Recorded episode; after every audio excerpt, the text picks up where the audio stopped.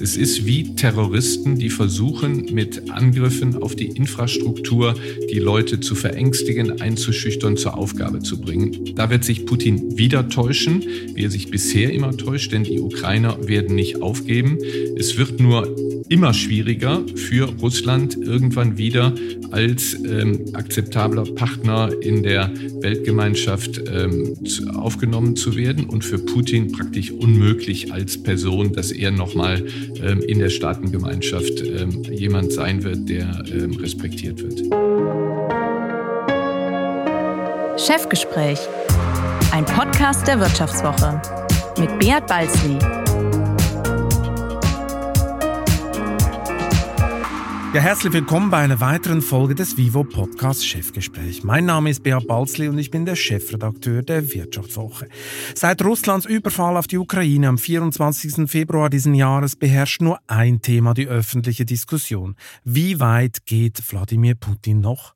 Die ganze Welt rätselt über seine Psyche, seine Pläne, sein engstes Umfeld, seine Verbündeten, ja selbst seine Krankengeschichte und besonders über die Frage, wie er die Deutschen von seinem Gas so abhängig machen konnte. Die Kritik an Ex-Kanzlerin Angela Merkel ist deshalb in den letzten Monaten immer lauter geworden. Manche werfen ihr eine grobe Fehleinschätzung in der Russlandfrage vor. Ob das so stimmt und wie es dazu kam, können nur wenige Regierungsinsider beurteilen. Womit wir bei meinem heutigen Gast wären. Er ist ein Katholik katholischer Apothekersohn, schwärmt früh für Ludwig Erhard, gilt als trinkfester Rheinländer, liebt Fußball und das Neusser Schützenfest, arbeitet zwölf Jahre lang als außen- und sicherheitspolitischer Berater von Angela Merkel, darf Barack Obama die Hand schütteln, leitet Sitzungen im UN-Sicherheitsrat, trainiert am liebsten Langlauf im New Yorker Central Park und gibt sich vor Gymnasiasten überzeugt, dass Putin keine Atomwaffen einsetzen wird. CDU-Mitglied Christoph Heusgen ist seit 2022 Vorsitzender der Münchner Sicherheitskonferenz. Hallo Herr Heusgen, schön, dass Sie heute bei mir sind. Ja, sehr gerne. Freut mich, Herr Balzli. Herr Heusgen, bevor wir uns mit der Geopolitik beschäftigen und Sie mir am Ende dieses Podcasts Ihren größten Traum verraten, muss ich mal sehr indiskret sein. Ihre Eltern waren Apotheker. Wie oft haben Sie sich da heimlich Aspirin besorgt, weil das Schützenfest wieder mal aus dem Ruder gelaufen war? Also, ähm, Sie haben das ja eben gesagt, ich sei trinkfest. Das äh, will ich heute nicht mehr ganz so behaupten, aber in Studienzeiten und so, ähm, da konnte man schon einiges vertragen. Nein, das Rezept war ähm, in Neuss, da trinkt man Altbier und dass man es immer bei Altbier belässt und da brauchen Sie auch kein, kein Aspirin. Also ähm, Aspirin aus der Apotheke war nie, war nie notwendig. Okay, also Sie sind immer noch aus eigener Kraft nach Hause gekommen immer noch aus eigener Kraft. Ich kenne meine, Heimstadt, meine Heimatstadt so gut in- und auswendig und mache jetzt insgesamt 50 Mal das ähm, Schützenfest mit, so dass ich ähm, auch die Wege ganz genau kenne. Okay. Also man kommt auf Autopilot nach Hause. Woher kommt denn Ihre Leidenschaft für Schützenfeste? Ja, das ist vielleicht... Ähm, ich weiß nicht, ob das nachvollziehbar ist, aber ich bin, äh, meine Eltern, denen ich sehr viel verdanke, haben mich sehr früh, ähm, haben mir sehr früh die Möglichkeit gegeben, im Ausland zu studieren, in Ausland zur Schule zu gehen. Und so bin ich schon mit 16, habe ich ein Stipendium bekommen ähm, nach Amerika. Dann habe ich in der Schweiz an der Hochschule in St. Gallen studiert, war noch mal in Amerika und war dann im Auswärtigen Amt ähm, immer in der Welt unterwegs. Aber ich bin meinen alten Freunden aus meiner Heimatstadt immer sehr treu geblieben. Das sind bis heute meine besten Freunde. Und so etwas wie, wie Heimat ist, ist wichtig. Das war ja lange Jahre, war das so ein bisschen verpönt.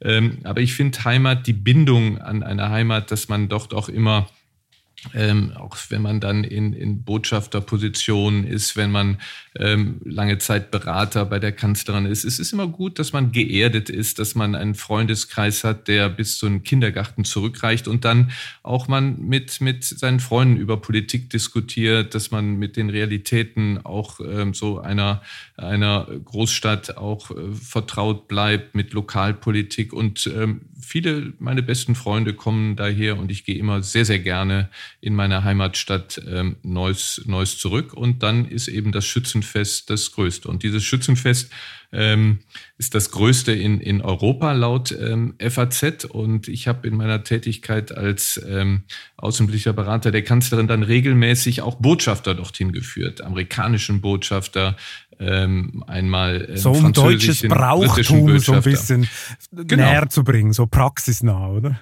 Praxisnah und von allen Botschaftern, der britische sagte, ich will wieder, hat im nächsten Jahr als normaler Schütze mitgemacht und ähm, der war später Unterstaatssekretär, zweithöchster Mann im britischen Außenministerium und seine guten Beziehungen zu Deutschland hat auch damit zu tun, dass wir, ähm, dass er mal in Neuss beim Schützenfest war. Also das geht in viele Richtungen, wenn man diese lokale äh, Verbundenheit hat. Aber ich, Sie wollen jetzt nicht die ganze Sendung über mit Neuss bestreiten, obwohl man das gut könnte. Das könnte man gut, genau. Aber ich, äh, eine Frage habe ich natürlich schon noch. Ich meine, so ein Schützenfest, das ist ja so ein bisschen wie der bunte Abend der CDU. Wurden Sie in jungen Jahren gleich dort angeworben für die Partei? Oder wie muss man sich das vorstellen? Das ist ja sehr eng verbunden teilweise. Ja, also ähm, da liegen Sie nicht ganz falsch. Ähm, Neuss ist auf dem linken Niederrhein sehr katholisch und äh, ähm, auch sehr christdemokratisch. Und ich bin in der Tat mit 16 auch in die christdemokratische Union ähm, ähm, ein. Mit 16 ähm, schon? Wie kommt man mit 16, mit 16 in eine Partei? Also ich hatte mit 16 was völlig anderes am Hut. Tja, das unterscheidet uns eben. Nein. offensichtlich. nein, nein. Ich bin, ich war sehr in den, es war ein Freundeskreis, war schon sehr früh ähm, politisiert. Das waren, seinerzeit ging es um ein Thema, ähm, wo ich heute sagen würde, ich war, ich lag falsch, das gebe ich ganz offen zu, aber es ging um die Ostverträge, ja, 1971. Das war um die Frage, wie ähm, ähm, seinerzeit auch mit ähm, nach, nach der langen Adenauer und Erhard-Zeit dann ähm, mit ähm, Willy Brandt und der Öffnung Richtung Osten. Und das war sehr umstritten zu dem Zeitpunkt und das war sehr, war sehr politisiert. Seinerzeit hatten die Jugendorganisationen, ähm, zum Teil kam das noch aus der 68 60er-Generation sehr großen Zulauf. Etwas, was ich heute übrigens bedauere, dass sich ähm, nur wenige, ähm, sehr viel weniger Jugendliche heute in, in Parteien organisieren und das politische Leben ähm, äh, mitgestalten. Nein, also ich bin da sehr früh eingestiegen, aber ähm, bin dann sehr stark in die Außenpolitik gekommen und habe auch mal für einen FDP-Außenminister gearbeitet. Ähm, und dem habe ich gesagt, zu, äh, Klaus Kinkel war das, ich arbeite gerne für Sie, aber nur wegen Ihnen trete ich jetzt nicht aus der CDU aus. Und er sagte, überhaupt kein Problem. ähm, müssen nur loyal sein. Ne? Oder genau. ich hatte auch mal, das ist jetzt hier etwas, was, was ähm, ich glaube ich noch nie erzählt habe, aber ich bin mal gefragt worden vom Chef des Kanzleramtes äh, unter Schröder von Herrn Steinmeier, als ich ähm, als ich bei Solana in Brüssel arbeitete für die Europäische Union, ob ich mir vorstellen können, außenpolitischer Berater ähm, des Bundeskanzlers, eines SPD-Bundeskanzlers zu werden. Ähm, und ähm, da habe ich gesagt, also äh, ich glaube ja nicht, dass der ein CDU-Mann möchte, aber gefragt Sie worden bin ich. Gemacht. Und, ich weiß nicht, also ähm, we cross the bridge when we get there. Ja. Aber ähm, ich finde, dass man, ich war seinerzeit bei der Europäischen Union und ähm, ich finde dieses, diese europäische Integration, Außenpolitik ist etwas, was in Deutschland über Jahre hinweg und eigentlich fast immer etwas Überparteiliches war und dass es einen überparteilichen Konsens zur Außenpolitik äh, gibt. Und das halte ich für sehr, sehr wichtig. Das ist uns etwas, um jetzt auf die meine heutige Tätigkeit zu kommen. Ich bin ja Vorsitzender der Münchner Sicherheitskonferenz und als solcher lege ich ganz großen Wert darauf, dass wir sowohl, ähm, äh, dass wir mit allen Parteien gute Beziehungen haben, dass wir jeder Partei, die eine äh, Basis bieten und dass wir mit allen Parteien ähm, gute Beziehungen haben und das gelingt auch. Ja, bevor wir dazu kommen, habe ich noch eine und letzte Frage zum Schützenfest. Wie gut schießen Sie denn? Hat es mal zum Schützenkönig gereicht? Also das ist ein Kindheitstraum, den ich bis immer noch nicht, äh, bis heute noch nicht ähm, verwirklicht habe. ähm, dieses Schützenfest ist anders als der Name es sagt, hat äh, für den Normalschützen überhaupt nichts mit Schützenfest zu tun, sondern man trifft sich eben und man marschiert in Uniform und Holzgewehr dann durch die Straßen, ist mehrere Tage zusammen ähm, und, und ähm, zelebriert so ein bisschen die Freundschaft und das Fest, aber das geht auch ohne Schießen. Aber ja. Schützenkönig in Neuss, das ist so mit, weil sie sagen, was, was ist so das, was man noch nicht verwirklicht hat als Traum? Das ist so, das okay, ist so einer. Das ja. Höchste wäre das, genau. Aber ich sehe schon, genau. ich meine, mit Holzgewehr und Uniform durch ein Neues laufen, Sie haben eine Schwäche fürs Militärische? Ähm, also ich habe selbst nicht in der, ähm, in der Bundeswehr gedient. Ähm, und ähm, von daher kann ich jetzt nicht aus eigener Erfahrung ähm, das sagen. Aber ähm, um jetzt mal zum, äh, zum Ernst des Themas zu kommen, ich glaube, dass wir leider in einer Welt leben, in der wie wir sehen, ähm, diplomatische Lösungen nicht immer von allen angestrebt werden, sondern auch militärische Lösungen durchaus gesehen werden und ähm, eine Aggression mitten in Europa ähm, von Wladimir Putin am 24. Februar losgetreten wurde, ähm, direkt ähm, an der Grenze sozusagen zur ähm, Europäischen Union und zur NATO. Und das erfordert jetzt ein, ein starkes Umdenken und es macht es notwendig, dass wir wieder in ähm, auch militärischen Kategorien des Kalten Krieges denken. Und deswegen ist diese Zeitenwende für Deutschland so wichtig. Auch das Element, wo wir jetzt sagen, tatsächlich, wir müssen die Bundeswehr auf Vordermann hm. bringen. Das konnte man sich ja lange nicht mehr vorstellen. Man dachte, Krieg, ja, ist weit weg, irgendwas in Afrika oder weiß ich was, aber in Europa nicht mehr denkbar. Wie würden Sie denn, auch wenn Sie nicht gedient haben in der Bundeswehr, wie würden Sie denn die aktuellen Meldungen über das Kriegsgeschehen in der Ukraine einschätzen? Wie ernsthaft ist Putin in der Defensive? Ja, Putin ist ganz stark in der Defensive. Er hatte sich vorgestellt, dass er in wenigen Tagen ähm, praktisch die, die ganze Ukraine überrennt und dann ähm, eine Siegesparade in Kiew abnimmt. Ähm, das hat sich zerschlagen. Er hat sich total getäuscht. Er hat sich getäuscht in, der, ähm, in den Fähigkeiten seiner eigenen Armee. Er hat sich äh, getäuscht ähm, auch in den äh, Fähigkeiten der ukrainischen Streitkräfte, in der Widerstandsfähigkeit der Ukrainer. Und so musste er die, die Ziele immer mehr zurückschrauben. Und wir sehen derzeit eine desaströse Lage der russischen Streitkräfte, in der, äh, die in der Ukraine sind. Und ähm, er kann jetzt nicht anders, als sich ähm, aus dieser Bredouille zu helfen, als ähm, wahllos Raketen ähm, in die Ukraine zu schießen und dabei zivile Installationen mhm. trifft und dabei wieder das Völkerrecht mit Füßen tritt. Das zeigt, ähm, dass er da keine Rücksichtigen mehr, mehr nimmt über ähm, sich sowieso an internationales Recht nicht hält. Dass er das macht, zeigt, dass er mit seinem ursprünglichen Ziel, nämlich die Ukraine zu erobern, das kann man ja nur mit Bodentruppen, das kann man nicht mit Raketen, dass er da ähm, äh, dass er das nicht erreicht und er ist schon in einer verzweifelten Lage. Ja, es scheint so, mal inzwischen werden die Niederlagen der Armee ja in Moskau sogar öffentlich diskutiert. So der, sein tschetschenischer Bluthund Kadyrov erhält plötzlich mehr Kompetenzen, die Söldnertruppe Wagner spielt eine wichtige Rolle. Ja. Es gibt einen neuen General, General Armageddon nennen sie ihn, glaube ich. Ist ja. das, wie Sie sagen, jetzt wirklich schon das verlorene Endspiel für die verzweifelten Russen, wie jetzt auch viele hoffen natürlich, oder doch nochmal der Anfang einer totalen Eskalation? Also es ist, ähm, es ist beides. Es ist auf der einen Seite ist es dieses ähm, Verzweifelte und der Versuch, indem man ähm, die vielleicht ähm, ähm, ähm, stärksten ähm, Truppen, die es in Russland gibt, nämlich die Armee von Kadyrov und die, ähm, die Wagner-Truppe, dass man die irgendwie in Einsatz bringt. Nur die sind auch schon im Einsatz und ähm, die haben auch nur begrenzte, begrenzte Fähigkeiten. Der Rest ähm, liefert nicht. Und ich glaube, dass das ähm, äh, diese, dieser Versuch, ich habe es ja eben schon gesagt, dass man auf dem Boden weiter, ähm, dass man im Boden weiter ähm, Territorium gewinnt, dass das nicht gelingen wird. Im Gegenteil, ich glaube, dass die Russen auch weiter ähm, äh, ukrainisches Territorium wieder an ihre Eigner zurückgeben müssen.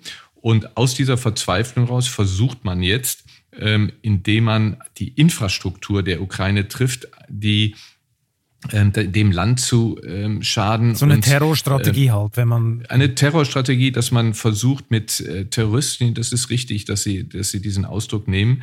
Es ist wie Terroristen, die versuchen, mit Angriffen auf die Infrastruktur die Leute zu verängstigen, einzuschüchtern, zur Aufgabe zu bringen. Da wird sich Putin wieder täuschen, wie er sich bisher immer täuscht, denn die Ukrainer werden nicht aufgeben.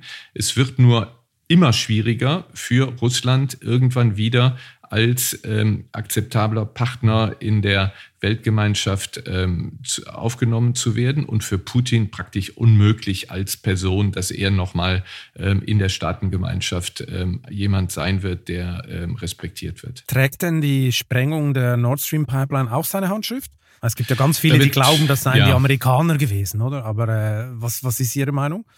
Ja, also ich glaube, ähm, ganz ehrlich, dass weder, es wird ja unterstellt, den Polen, den Balten, ja. den Amerikanern und so weiter. Ja. Es gibt tausend Varianten. Ähm, ich glaube, das war, es war Russland, ähm, weil jeder andere wird sich das, wenn er halbwegs vernünftig wäre, hundertmal überlegen, das zu machen. Denn das, wenn das und, und heute in den heutigen Zeiten, da sorgen ja auch die Medien für und Nachrichtendienst und so weiter, irgendwann kommt ja immer alles raus. Ne? Und wenn das jemand anders als Russland ist, würde das natürlich massiv dieser ähm, diese diese gemeinsame Front, die wir haben, ja ähm, dann doch ähm, unterminieren. Also ich gehe mal davon aus, dass es dass es Russland war, aber Beweise habe ich da auch nicht für. Ja, müssen denn die Waffenlieferungen an die Ukraine jetzt noch intensiviert werden? Wie weit würden sie da gehen? Es gibt ja so eine es gibt ja so eine, eine gewisse Grenze, oder? Keine Flugzeuge, logisch keine Flugverbotszone, äh, keine ganz schweren Waffen, obwohl man nicht mehr so richtig weiß, was ist jetzt eigentlich die Definition von einer schweren Waffe. Äh, wie weit würden Sie da gehen? Ja, also ich habe schon sehr lange, ähm, als ich gesehen habe, dass ähm, Putin nicht mehr bereit ist, auf dem diplomatischen Weg voranzugehen. Ich habe ja war ja Berater der Bundeskanzlerin zur Zeit der Minsk-Abkommen. Da ist es ja gelungen, einen Vormarsch der Russen aufzuhalten. Ähm, mehr schlecht als recht, aber wir hatten ein Abkommen und äh, man hätte diesen Konflikt ähm, diplomatisch lösen können, wenn Russland das äh, gewollt hätte. Russland hat dann ja entschieden, nein, wir wollen nicht diplomatisch, sondern wir wollen militärisch die Ukraine erobern. Und seit diesem Zeitpunkt bin ich dafür, dass wir jetzt auch an die Ukraine Waffen liefern, Waffen liefern, die mit denen wir das Land in die Lage versetzen, ihr Territorium zurückzuerobern. Das werden die Ukrainer machen, die sind wild erschlossen. Und je, je mehr besser wir sie ausstatten, desto leichter wird es ihnen fallen, desto mehr werden wir auch diese schrecklichen äh, Menschenrechtsverletzungen, äh, Kriegsverbrechen, die wir sehen durch Russland, werden die auch aufhören. Deswegen bin ich dafür, dass man schwere Waffen, auch Panzer, auch Marder. In Deutschland ist das Thema Leopard ja sehr wichtig. Bin ich auch sehr der Meinung, dass man die liefert, weil das ähm, der Ukraine vor allen Dingen ähm, in dem Bereich Cherson, wo sie, ähm, wo offenes Territorium ist, da würden solche Panzer sehr helfen, damit die Ukraine ihr Land wieder ähm, gewinnen können. Sie haben keine Angst, dass die mit dem Leopard dann über die russische Grenze rollen würden?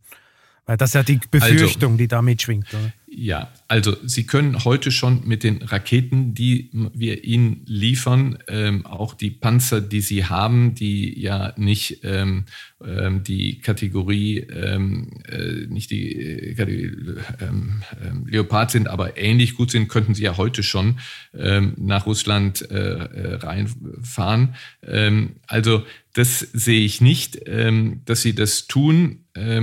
und jetzt will ich mal eins sagen. Nach Artikel 51 der UN-Charta, Selbstverteidigungsrecht, würde es auch legal sein, wenn zum Beispiel die ähm, Ukrainer in russisches Territorium eindringen, um dort eine äh, militärische ähm, Schaltzentrale ähm, auszuschalten. Das wäre nach Völkerrecht absolut okay, ja. Nur, wir wollen das natürlich nicht und ich glaube, dass das auch, wir da auch alles ähm, tun sollten, um Ihnen zu sagen, dass die Waffen, wir haben ja jetzt schon sehr viel Waffen, dass sie die eben nur auf dem ukrainischen Territorium nutzen. Das tun die ähm, Ukrainer und ich glaube, dass sie das auch weiter tun werden, denn sie wissen auch, wenn sie jenseits ähm, des ukrainischen Territoriums Waffen, die wir ihnen geliefert haben, einsetzen, dann hieße das, dass sie große Schwierigkeiten mit den, ähm, äh, mit den Ländern bekommen, die ihnen Waffen geben. Das werden sie nicht tun. Nein, ich bin dafür, dass man äh, Leopard liefert, wobei ich auch verstehe, wenn die Bundesregierung sagt, sie will das nicht im Alleingang machen, sondern ähm, was, sie, was die Bundesregierung machen sollte, wäre ein, ein Konsortium, wie ich das nenne, gründen von allen Ländern in Europa. Das sind etwa zehn Länder, die haben den Leopard, dass die sich zusammentun, dass sie zusammen äh, ukrainische ähm, Soldaten daran ausbilden, dass sie dann gemeinsam liefern und auch gemeinsam dann ähm, äh, die Wartung übernehmen. Ich glaube, das wäre das, wär das, was man als nächstes machen sollte. Das heißt aber, eine Verhandlungslösung ist derzeit keine Option. Oder? Es geht eigentlich darum, Russen raus aus der Ukraine und dann soll das Ganze stoppen, aber vorher wird man nicht verhandeln. Also grundsätzlich bin ich immer für Verhandlungen. Und wenn jetzt ähm, in einer Situation die Ukraine sagt, ja, wir sind bereit zu verhandeln, bereit zum Waffenstillstand und verhandeln und so weiter, dann sollten wir das tun. Nur ich sehe nicht ähm, ähm, die Bereitschaft der Ukrainer und ich sehe die Bereitschaft deswegen nicht, weil sie Putin nicht trauen, weil man Russland nicht traut. Und Sie müssen ja auch verstehen, wo, wo kommt dieser Konflikt her? Der Konflikt kommt her, ähm, oder was, was sind die Grundlagen? Ähm, die Ukraine hat 1994 das sogenannte Budapester Memorandum geschlossen. Und seinerzeit hat sie ähm, die Atomwaffen, die auf äh, dem Territorium der Ukraine waren, abgegeben.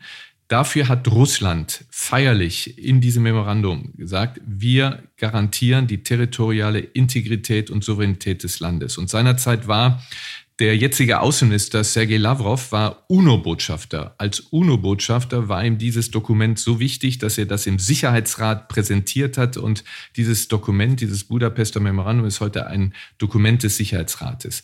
Und derselbe Lavrov ähm, stimmt heute mit seinem ähm, äh, Oberchef Putin überein, indem er der Ukraine die Staatlichkeit verneint, ja, indem er ähm, äh, die, diesen Einmarsch äh, respektiert, äh, diesen Einmarsch dann, dann verteidigt ähm, und der Ukraine die Eigenstaatlichkeit ähm, abspricht. Sie müssen sich vorstellen, das macht der Außenminister eines Landes, der ja Nachfolgerstaat der ähm, Sowjetunion ist und die Sowjetunion selbst, Stalin selbst war es, der 1949, 1945 darauf bestanden hat, dass die Ukraine Gründungsmitglied der Vereinten Nationen ist. Und der Nachfolger von Stalin, Putin sieht sich ja als Nachfolger von Stalin, spricht heute diese Eigenstaatlichkeit, die er selbst dem Staat gegeben hat, ab. Wie soll ein ukrainischer Präsident sagen, mit einem solchen Mann wie Putin mache ich jetzt ein Abkommen, wo er weiß, dass er, dass er, wenn es ihm dann passt, dieses Abkommen mit Füßen tritt. Absolut das ist möglich. das Problem. Ja, ja, genau, klar. Gut, die Russen, die Russen würden dann behaupten, ja gut, die NATO hat so viele Versprechen gebrochen und die Osterweiterung und ich habe euch immer gewarnt, etc. Jetzt ist halt Zeitenwende oder jetzt ist halt, die würden natürlich ja, so argumentieren. Aber auch das, auch das ist ja wieder eine Mehr, ja. Ähm, Putin hat noch die, die letzte Osterweiterung, ja, die letzte Osterweiterung der NATO hat 2004 stattgefunden. Sie ist seinerzeit von Putin auch gebilligt worden. Er hat dann 2007 auf der Münchner Sicherheitskonferenz ähm, eine Rede gehalten, wo er dann gesagt hat, NATO kommt näher, darf nicht und so weiter. Aber seit 2007 hat es dann auch keine Erweiterung gegeben. 2008, ich war ja Beraterin der Kanzlerin, stand ja bei dem NATO-Gipfel in Bukarest auf der Tagesordnung die Aufnahme Georgiens und Ukraine in die NATO. George Bush Jr. wollte das seinerzeit und es war Angela Merkel, die zusammen mit Nicolas Sarkozy das verhindert hat. Die Ukraine und Georgien haben bis heute nicht mal die Vorstufe der NATO-Mitgliedschaft, diesen sogenannten Membership Action Plan. Seinerzeit hat Deutschland das Veto eingelegt. Putin weiß das, die Kanzlerin hat ihm das immer wieder gesagt, ähm, sozusagen nur über unsere Leiche. Ähm, aber ähm, Putin behauptet es einfach anders und viele Leute, viele Medien fallen darauf rein. Ja? Vielleicht also war es ein Fehler. Nur vorgeschoben. Vielleicht war es ein Fehler, damals die Ukraine nicht aufzunehmen, oder? Jetzt im Nachhinein. Äh, Nö, das war, wissen Sie, wenn Sie sich zurück, zweiter, das sagen jetzt viele wiederum, auch die Ukrainer sagen, es war ein Fehler. Sie müssen sich in das Jahr 2008 äh, zurückversetzen. Die Kanzlerin hat sich die Entscheidung ja nicht leicht gemacht. Sie ist in 2008, ist sie in die Ukraine gereist. Sie hat feststellen müssen, dass dieses Land 2008 total zerschritten war. Es gab einen Präsidenten, Juschenko, der hat alles getan, um zu verhindern, dass die Kanzlerin, die Premierministerin, Frau Timoschenko sah. Das Land war völlig zerrissen. Die Umfragen zeigten auch, dass ähm, vielleicht, ähm, äh, dass noch seinerzeit eher eine Mehrheit gegen eine NATO-Mitgliedschaft. In diesem, zu diesem Zeitpunkt die Ukraine aufzunehmen in die, ähm, in die NATO wäre völlig falsch gewesen. Und ähm, es gibt im Übrigen auch im NATO-Vertrag einen Artikel 10, der besagt, dass ein Land äh, nur dann aufgenommen werden kann, wenn er zur Stabilität ähm, des ähm, NATO-Gebietes beiträgt. Und das hat die ähm, Ukraine seinerzeit nicht, hätte nicht getan. Das würde sie jetzt auch, auch, nicht tun, oder? Wenn man das wird sie, ja, man muss jetzt, muss mal sehen, wie das Ganze ausgeht. Auch Georgien, um das, da ging es ja, hätte das auch nicht. Also ich wollte nur sagen, diese dieser, diese, dieses Narrativ von Putin, das von vielen geglaubt wird, das auch von China benutzt wird und anderen, stimmt eben nicht. Ja. Wenn Sie jetzt, wie jüngst, kürzlich glaube ich ein neues, von Gymnasiasten gefragt werden, ob Putin ja. am Ende gar einen nuklearen Angriff plant, dann antworten Sie, dass er keine Atomwaffen einsetzen wird. Meinen Sie das ernst oder wollten Sie die Kinder bloß beruhigen? Ähm, ich meine das ernst. Ähm, was hieße der Einsatz von ähm, ähm, Atomwaffen? Es wäre, es ist jetzt schon, es wäre ein dramatischer Zivilisationsbruch. Es wäre zum ersten Mal seit Hiroshima und Nagasaki ähm, Mitte der 40er Jahre, dass Atomwaffen ähm, ähm, eingesetzt werden. Ähm, dies wär, würde Russland in die totale Isolation bringen. Russland, Putin hat jetzt schon, das hat er gemerkt vor drei Wochen, als er beim Gipfel des Shanghai Corporation, der Shanghai Cooperation Organization war, wie ihm da ähm, der ähm, chinesische Präsident schon seine Bedenken gegenüber geäußert haben. Die zentralasiatischen Staaten haben Distanz genommen. Ähm, er ist da jetzt in einer ähm, schon jetzt ziemlich isolierten Situation. Der Einsatz von Nuklearwaffen würde Russland völlig isolieren. Und Sie meinen, das ist ihm nicht egal? Ich meine, Sie reden von Zivilisationsbruch. Äh, ist Wladimir ja. Putin noch erreichbar für so ein Argument? Aber man hat nicht also, das Gefühl. Das ist ja ähm, doch, ich glaube schon, dass ihm das wichtig ist. Ähm, äh, aber es gibt noch ein zweites Argument und das ist vielleicht in der Tat noch wichtiger. Und das ist völlig, volles, äh, folgendes. Ähm, die Amerikaner, ähm, Jake Sullivan, der nationale Sicherheitsberater oder wer, also wer immer hat den Russen ja laut Aussage der Amerikaner ganz klar gesagt, der Einsatz von Nuklearwaffen würde katastrophale Folgen für Russland haben. Und ähm, ähm, was heißt das? Ähm, das heißt, und Sie müssen sich das ja vorstellen, es ist ja nicht Putin, der auf den Knopf drückt. Putin kann ja keine ähm, Rakete lösen, sondern das wird dann über die militärische ähm, äh, über die äh, militärische Linie wird das dann ein, ein, ein U-Boot sein oder das wird vom Land sein. Derjenige, der auf den Knopf drückt, weiß, dass er fünf Minuten später tot ist. Auch die anderen ähm, äh, Generäle wissen, dass wenn von der russischen Armee ähm, dann ähm, der Befehl gegeben wird, das geht ja durch die russischen Streitkräfte, dass man äh, Atomwaffen einsetzt, wissen sie, dass die Amerikaner, das werden die ihnen auch gesagt haben, ich kann da nur spekulieren, was werden gesagt haben, wir werden nicht nuklear antworten, wir werden aber eure Befehlszentralen ausschalten. Das können die Amerikaner. Nach einer kurzen Unterbrechung geht es gleich weiter. Bleiben Sie dran. Wie steht es um den Standort Deutschland? Wie entwickelt sich der Goldpreis? Wie führe ich in meinem Unternehmen KI ein? Ich bin Horst von Butler, Chefredakteur der Wirtschaftswoche und jeden Tag liefern wir Ihnen Analysen, Kommentare, Reportagen und Hintergründe, damit Sie fundierte Entscheidungen treffen können. Sei es für Ihr Geld, Ihre Immobilien, für Ihre Karriere oder für das eigene Unternehmen. Wir begleiten Sie beim nächsten Schritt und wir denken an den nächsten Schritt. Für unsere journalistische Arbeit wurden wir jetzt sogar mit dem European Publishing Award ausgezeichnet als Magazin des Jahres und das wollen wir mit Ihnen feiern. Auf vivo.de slash ausgezeichnet können Sie jetzt drei Monate lang die Vivo zum halben Preis lesen. Also da würde ich ja zuschlagen. Ich freue mich auf Sie. Und ähm, mit, ihren, ähm, mit ihren Raketen und deswegen wird sich das, werden sich die Russen das dreimal überlegen, ob sie, ähm, ob sie dann da praktisch Selbstmord begehen. Okay, also Sie bleiben dabei, er blufft. Was macht Sie, aber nochmal meine Frage, was macht Sie so sicher? Weil Sie und Ihre Ex-Chefin haben sich ja in Sachen Putin schon mal massiv getäuscht und ihn auch immer wieder unterschätzt, oder? Warum sollte das diesmal ja. anders sein?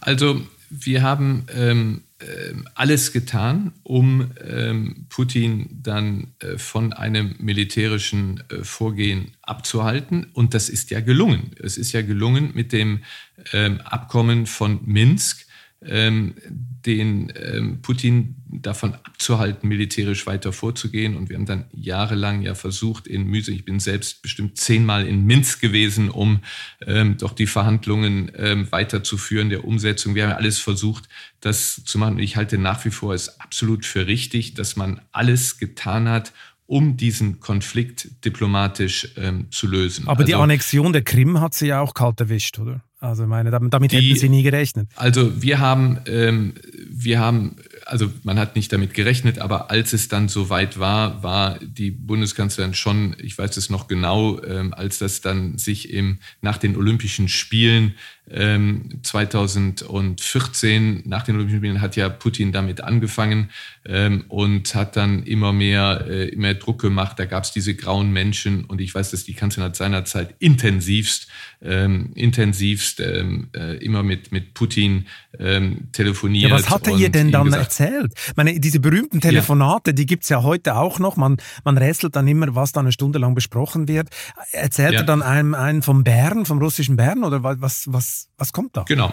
Er erzählt einen genau vom russischen Bären und zwar hat er immer behauptet, ähm, dass Russland nichts damit zu tun hat das seien ähm, die Leute auf der Krim seien unzufrieden mit der, mit der ukrainischen Regierung und würden gegen die äh, ukrainische Regierung, die ja dann seinerzeit, Sie erinnern sich, dann Richtung Assoziationsabkommen, mhm. Richtung Europäische Union ging, die wären damit unzufrieden und würden ähm, einen Aufstand machen. Ich kann nicht nur daran erinnern, ähm, äh, also für Sie ist das heute selbstverständlich, für mich auch seinerzeit, aber auch in Deutschland, auch in deutschen Medien waren viele, die das russische Narrativ geglaubt haben, gesagt haben, das sind nicht die Russen, sondern das sind Aufständische aus der Ukraine. Aber hat man dafür Wir nicht einen Geheimdienst, der ihm einfach erzählt, hey, er lügt? Genau. Und das hat die Kanzlerin auch immer wieder vorgehalten und hat gesagt, also hier, du hast deine Finger im Spiel und äh, hör auf, du kannst es bremsen. Er hat dann das immer, immer verneint. Er hat dann später mal, äh, hat er mal die Kontrolle über sich selbst verloren und hat dann gesagt bei irgendeiner Ehrung, ja, natürlich waren das unsere Leute. Aber er hat dem den Anspruch Anschein gegeben, als seien das Leute, ähm, die nicht den russischen Streitkräften, die hatten ja keine, ähm, keine Landesabzeichen, sondern waren eben diese grauen, grauen Männchen. Mhm. Nein, aber die Kanzlerin hat da intensiv immer wieder mit ihm gesprochen und ihm gesagt, ähm, tu es nicht, hat es abgestimmt.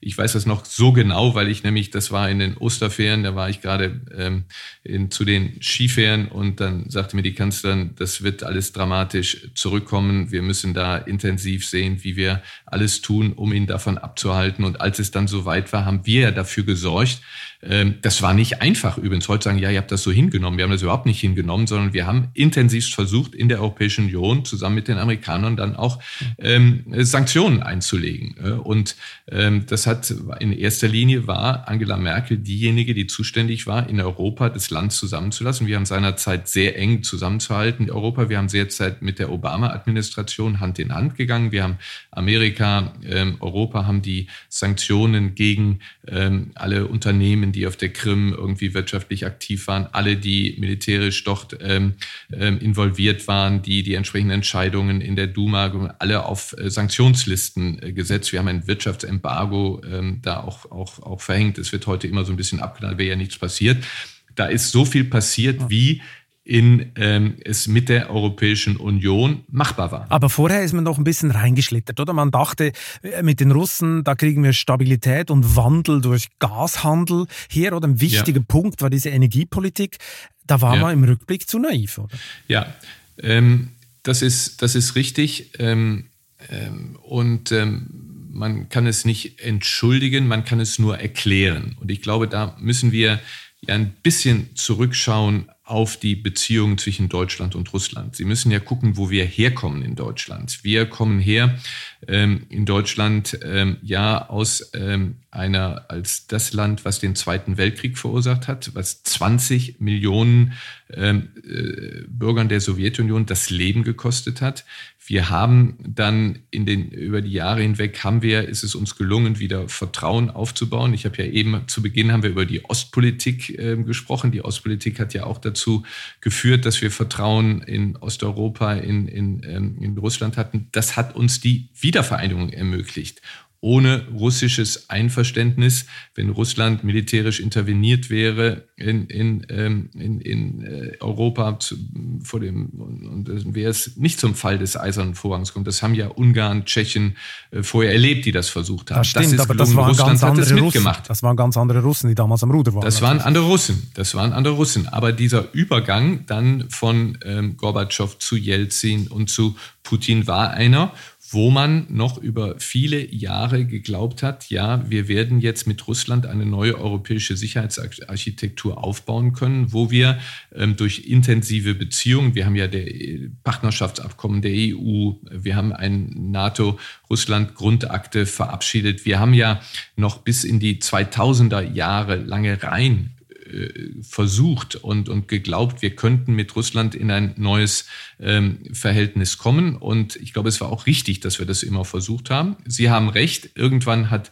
Putin beschlossen, dass Kooperation ihn nicht an der Macht hält. Das geht ja um Machterhalt für Putin, sondern dass er wie jeder ähm, oder wie viele totalitäre Herrscher dann zum Instrument des, ähm, des ähm, Nationalismus oder jetzt sogar des Imperialismus Darum muss ich, greift. Und da ist der Punkt, wo man diesen, diesen Schwenk ähm, nicht so richtig mitbekommen hat genau. und, und da vielleicht einen Fehler gemacht hat. Ich will Ihnen nur erklären, wo man herkommt. Ja, ja, genau. Darum nochmal zum Thema äh, Energie, was mich ja wundernimmt, ja. weil Sie haben gesagt, man hat den Schwenk nicht so richtig mitgekriegt, äh, äh, aber äh, da ist es natürlich noch umso, äh, umso desaströser, dass man sich dann, dass man es dann zugelassen hat, dass 55 Prozent aus Russland, äh, das Gas zu 55 Prozent aus Russland kommt, oder? Das ist eigentlich eine selbstmörderische Abhängigkeit und, und Putin hat ja bereits früh in seiner Dissertation in St. Petersburg, die hat er zwar schreiben lassen, aber immerhin unter seinem Namen wurde sie eingereicht, hat er ja früh schon beschrieben, Machthebel, Energie, Rohstoffe als Machthebel. Also man konnte eigentlich wissen, was kommt, oder? Er hatte schon eine Agenda mit diesen ja, Rohstoffen und also, Energie. Das ist, ähm, wissen Sie, hinterher ist man immer klüger. Ich kann sie jetzt nur noch mal zurückversetzen in, ähm, also Nord Stream 1 ist gekommen zu einer Zeit, wo das Verhältnis halbwegs gut war. Schon seinerzeit gab es kritische Stimmen.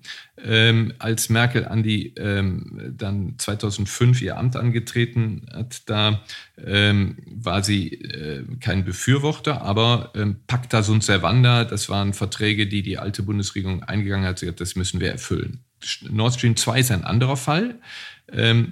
Auch da muss man sich in die Zeit reinversetzen. Ich will es, wie gesagt, nur erklären. Mhm. Ähm, Nord Stream 2 ist 2015 gekommen. Was war 2015? 2015 war ähm, nach Fukushima, das war nach der Entscheidung, dass wir in Deutschland ähm, früher aus der Atomenergie ausscheiden. Das ist, war nationaler Konsens.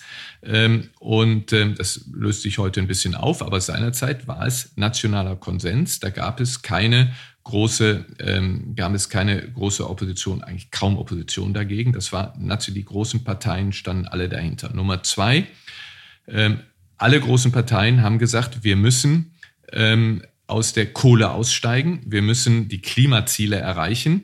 Deswegen müssen wir den Kohleabbau in Deutschland ähm, und die Kohlekraftwerke müssen wir auf Dauer schließen. Ähm, grüne Energie wird gefördert, aber wir haben auch gesehen in Deutschland, dass die, die Entscheidungen zwar getroffen werden, aber wenn es darum geht, irgendwo ein Windkraftwerk aufzustellen oder eine Fläche mit Sonnenkollektoren voll zu plastern, dass da sehr viel Opposition kommt. Und wir waren 2015 nicht so weit, dass wir mit der grünen Energie so weit sind, wie wir sein sollten. So, und dann, wo holt man die Energie her? Und dann ist das billigste ähm, russisches Gas. Dafür hat die Industrie so einen Druck gemacht? Hat die Industrie so einen Druck Absolut. Gemacht? Die seinerzeit war, Sie müssen ja auch, ich deswegen sagen, man muss sich in die Zeit zurückwenden. Was war seinerzeit? Wir hatten eine große Koalition ähm, und ähm, der äh, Vizekanzler und Wirtschaftsminister war Sigmar Gabriel ähm, der ähm, massiv, äh, ja auch ein Vertrauter von, ähm, von Gerhard Schröder seinerzeit, der massiv auf Nord Stream 2 gedrängt hat. Äh, Gabriel gibt das heute offen zu, es war ein, ein, ein großer Fehler. So, und es hat die SPD drauf gedrängt, es hat die Wirtschaft drauf gedrängt, weil das ist, das, das ist die billigste Energie. Und es hat drauf gedrängt, auch zum Teil die CDU, seinerzeit Mecklenburg-Vorpommern, wo Nord Stream ankommt in Deutschland, CDU-Ministerpräsident, da kam auch die Entsprechung. So, in dieser Situation war die Bundeskanzlerin vor dieser, äh, wo dieser massive Druck sah und sie hat dann gesagt, okay, wir geben das nach Brüssel, wir fragen die Europäische Union, ist ein Soll, ist Nord Stream 2 ähm, die Abhängigkeit, die sie gerade dargestellt hat, ist das vereinbar mit europäischem Recht? Und die Europäische Union hat ein paar Auflagen gemacht, aber hat im Prinzip gesagt, das ist, ähm, das ist ähm, ein ähm, ähm das ist also vereinbar. Ähm, es wurde angesehen, auch von der Bundesregierung, als ein kommerzielles Projekt. Da werden Sie sagen, wie kann man so naiv sein? Ich kann Ihnen nur umgekehrt wieder sagen, dass schon seit den 60er Jahren, das hat noch unter, ähm, unter Adenauer, Erhard und die Kanzler, da, da hat man angefangen, Franz Josef Strauß hat ein Erdgasröhrengeschäft ähm, ähm, äh, sehr, sehr früh auf den Weg gebracht und Russland hat über die Jahrzehnte über alle Krisen, über ähm, Sie haben verlässlich geliefert. Immer verlässlich geliefert. Verlässlich geliefert. Also, Aber natürlich, wenn, dann, wenn man das natürlich aus einer Risikoperspektive anguckt, muss man sagen, mein Gott, das ist ein höllisches Klumpenrisiko. Äh, und das, ja. das, äh, das, da, man sagt immer, im Nachhinein weiß man es besser. Aber wenn man 55 Prozent von so einem wichtigen Energieträger von einem Lieferanten hat, dann muss man es nicht im Nachhinein checken, dass das falsch ist. Oder eigentlich muss man dann wissen, es, das ist ein zu großes Risiko. Geh auf 30 runter, auf 20 runter, wo es ja mal war mit den Russen. Äh, aber das Klumpenrisiko war schon groß. Was ich noch fragen möchte, es gab ja schon eine ganz berühmte Stimme, die ja massiv gewarnt hat, jahrzehntelang vor diesen russischen Gasgeschäften. Das waren natürlich die Amerikaner, oder? Die haben ja hart dagegen gearbeitet. Die bekämpften schon die Mutter aller Russland-Pipelines in den 70ern. Da gab es mal ein Veto gegen so ein Röhrengeschäft. Ähm, am Schluss kam dann die Pipeline doch. Und natürlich Nord Stream wurde massivstens bekämpft bis zum Schluss. Man hat noch die Dänen hat man noch bekniet, damit sie die Bewegung Bewilligung nicht geben für ihr Seegebiet, wo die Röhre durchgebaut ähm, wurde. Ließ das Merkel eigentlich kalt? Also das war ähm, ähm, natürlich äh, Nord Stream 2 auch dann in der, in der Umsetzung hinterher wurde von ähm, Donald Trump ähm, auch ähm, dann entsprechend auch massiv bekämpft. Was sie den Amerikanern gesagt hat, war immer, pass auf, ähm, wir sehen eure Kritik und äh, wir sind auch bereit, das hat ja Merkel schon angefangen und gesagt, okay, ähm, ähm, weil Trump natürlich auch das Interesse hatte, amerikanisches LNG, von denen sie ja Maßnahmen zu vermarkten, dann okay, also wir sind bereit und ähm, bitte, ähm, wir sind bereit, hier äh, LNG auch ähm, aus Amerika zu nehmen. Wir haben dann Ausschreibungen, wurden dann gemacht, Bemühungen, dass man schon ähm, erst vor, vor einigen Jahren, dass wir in Deutschland LNG-Terminals aufbauen, aber es war nie, dass, dass die, die Wirtschaft war nicht bereit, da zu investieren, weil LNG-Gas eben teurer war als, als russisches Gas. Also man ist darauf eingegangen, ähm, aber nicht so, dass dann die Politik ähm, verändert worden ist. Hat eigentlich Merkels Position zu den Russen, war das der Grund, warum die NSA sie abgehört hat? Nein. also, ja, ja. Also, Irgendwie klingt doch das logisch, oder? Nein, das klingt Nein, überhaupt nicht logisch. Überhaupt nicht. Äh, also es ist so, äh, Merkel wurde abgehört von ähm, einer Administration, ähm, ähm, wo der ähm, Präsident, ähm, wo der Präsident sagt, dass ähm, Merkel äh, seine beste Freundin ist, ja, und dass Deutschland das Land ist, mit dem er seine besten Beziehungen hat. Nein, ähm, abgehört worden ist die Kanzlerin, wie übrigens viele anderen auf der Welt, ähm, nach dem Versagen der amerikanischen Geheimdienste, die den 11. September nicht, vorhergese nicht vorhergesehen haben, haben die amerikanischen Geheimdienste angeschrieben, das darf nicht wieder passieren. Und sie haben dann weltweit abgehört und dabei ist die, ähm, die Kanzlerin dann eben auch in die, ähm, da in die Fänge geraten. Und ähm, ich habe ja seinerzeit auch den Anruf von Susan Rice entgegengenommen, als die mich fragte, ob ich denn, äh, die, ihnen wäre jetzt eine Nummer aufgefallen, ob die mir bekannt sei. Und als ich dann bestätige, dass das die Nummer der Kanzlerin ist, äh, sagte sie nur, dass ähm, ähm, sie wisse, was das bedeutet und so weiter und dass der Obama natürlich ähm, äh, das verheerend findet, ähm, dass jetzt die guten Beziehungen, die wir aufgebaut ja. hatten, dass die dann wieder in Mitleidenschaft gezogen würden. Und es ist ja auch dramatisch gewesen ähm, in, ähm, in diesen Zeiten, aber wir haben es dann ja auch zum Abschied, zum Ende der Obama-Administration war es ja wieder, wieder repariert. Da waren wir wieder nett miteinander. Äh, ich muss mal zurückkommen zu der Annexion Annexion äh, der Krim hat alle kalt erwischt. Sie sagen, man hatte im Nachhinein hätte man Sanktionen äh, äh, implementiert und sei doch hart vorgegangen. Aber eins müssen Sie mir mal erklären. 2015, also ein Jahr nach der Annexion, hat die Bundesregierung erlaubt, dass alle deutschen Gasspeicher, darunter der Speicher Reden, das ist Europas größte Anlage, an die Russen gegeben wird. Also wirkt so ein bisschen wie das Stockholm-Syndrom. Man beschenkt seinen energiepolitischen Geiselnehmer. Wie konnten solche Sachen nach der Annexion noch passieren? Ja, ähm, ähm, auch da kann ich nur wieder sagen, im Nachhinein ist man klüger. Ähm, es war natürlich ein, ein, ein Fehler. Ähm, und ähm, es hat zu tun mit, diesem, ähm, mit diesen Wirtschaftsbeziehungen, die immer so ein bisschen separat auch von der Politik liefen, weil eben Russland über die Jahre und Jahrzehnte zuverlässig war. Ne?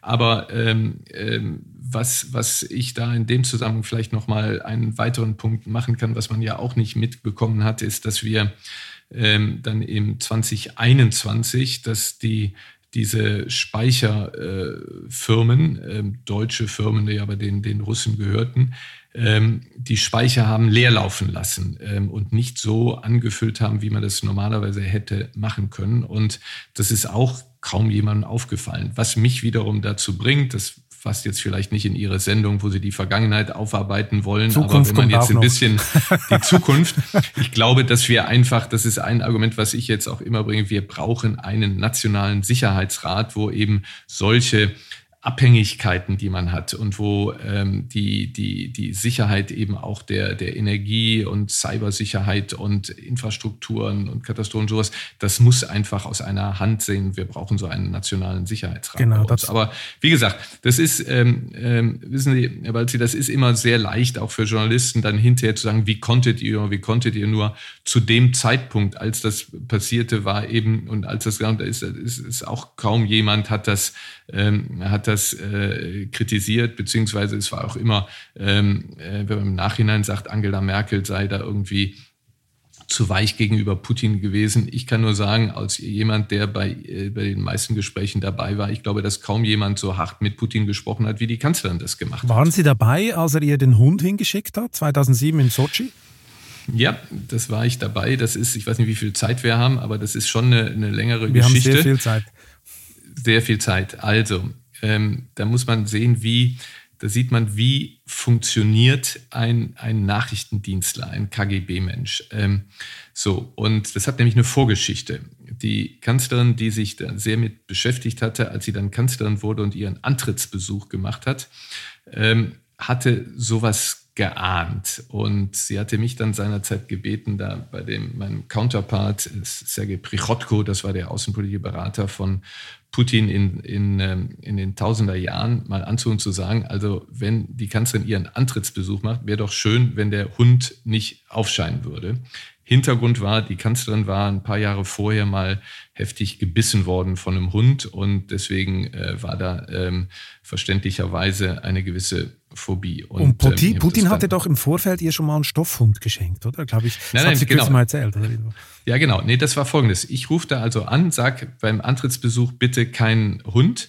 Wir kommen da an, kein Hund war da. Aber was sah da? Putin hatte auf einen, auf einen Platz einen Stoffhund, ähm, ein Plüschhund platziert, um einfach ihr das nochmal einzureiben. Und äh, ich durfte nämlich dann äh, diesen Plüschhund durch den Kreml tragen und die Journalisten haben sich dann lustig gemacht, deswegen erinnere ich mich noch dran. So, und dann war der nächste Besuch, das war, ja, das war ein Dreivierteljahr später oder was in Sochi. Sochi, 2007. Da hatten wir, 2007, ja, genau, 2006 war der Antritt, 2007 Sochi. Und wir hatten natürlich vorher nicht angerufen, weil wir klar waren, es war immer noch dieselben Leute, das machte ich so. Und dann kommt sie in Sochi an, ich erinnere mich noch genau dran, es kommt sie in Sochi an, so das ist das, ähm, so das, ähm, die, die, die, die Landresidenz sozusagen. Und ich war schon ein bisschen erstaunt im Nachhinein, warum sagt Putin, begrüßt Putin sie nicht dann am Auto, sondern da war Protokollchef und sagt, ja, gehen Sie schon mal in den Raum, Putin kommt gleich dazu. Kanzlerin nichts ahnt, geht in diesen Raum und in diesem Raum sind auf der einen Seite ganz viele Journalisten mit ihren Kameras und neben ihrem Stuhl hockt dieser Hund. Und das war einfach nur gemeinste ähm, ähm, FSB, KGB-Methode. Wie kann man Leute einschüchtern? Ne? Nur hat der Putin so äh, wieder mal die Rechnung ohne ihren Wirt gemacht. Die Kanzlerin blieb da absolut kühl, hat dann gesagt, sag mal, Hund, guck nicht, äh, kümmere dich nicht um mich, sondern äh, guck, kümmere dich da um die Journalisten. Dann kam Putin rein und ähm, hat dann ganz unschuldig getan, ja, aber ähm, der tut nichts und so richtig. Ja, aber man, es gibt so Bilder, wo Putin da sich so irgendwie diebig freut da, ähm, über, über sein Manöver. Das ist ein russischer KGB-Mensch, der Präsident geworden ist. Solche Psychospiele hätten ja auch, hätten auch eine Warnung sein können. Ich meine, äh, der Gesundheitsminister Karl Lauterbach sagt ja, wir sind im Krieg mit Putin nicht seine Psychotherapeuten. Trotzdem will ich Ihnen mal die Frage stellen, weil Sie Putin äh, ja des Öfteren live erlebt haben. Wie würden Sie ihn charakterisieren? Was ist sein Traum oder besser sein Trauma?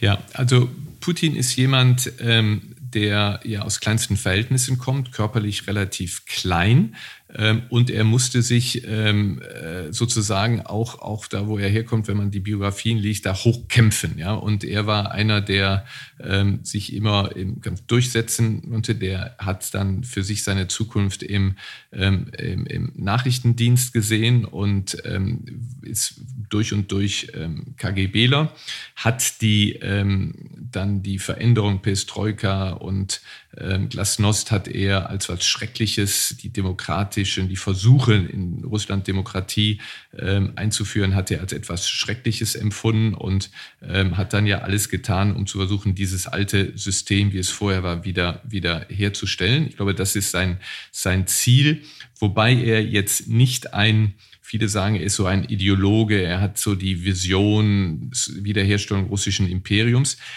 Das ist alles angelesen. Das ähm, nutzt er so, um heute seine Position zu halten. Ähm, denn er weiß natürlich auch aus großen Demonstrationen 2011, als er wiederkam, nachdem Medvedev ähm, aufgehört hatte, äh, war ja eine Hoffnung auf eine Liberalisierung. Es gab große Demonstrationen und dann hat er gesehen, also ich muss aufpassen, dass mir nicht passiert, was hier allen anderen in den postsowjetischen Republiken passiert, die da äh, weggeputscht worden sind, zum Teil, zum Teil ähm, abgesetzt, zum Teil hängen sie noch so ein bisschen an der Macht wie Luca. Das darf nicht passieren. Und wie mache ich das? Indem ich eben jetzt ähm, mich immer mehr als ähm, immer mehr hier das Land gleichschalte. Ich gehe Richtung Diktatur. Und er hat ja dann nach 2011 systematisch ähm, Pressefreiheit eingeschränkt, Nichtregierungsorganisationen hat er ja geschlossen. Ähm, er hat Oppositionspolitiker ähm, äh, Nemtsov umgebracht, Nawalny ähm, vergiftet und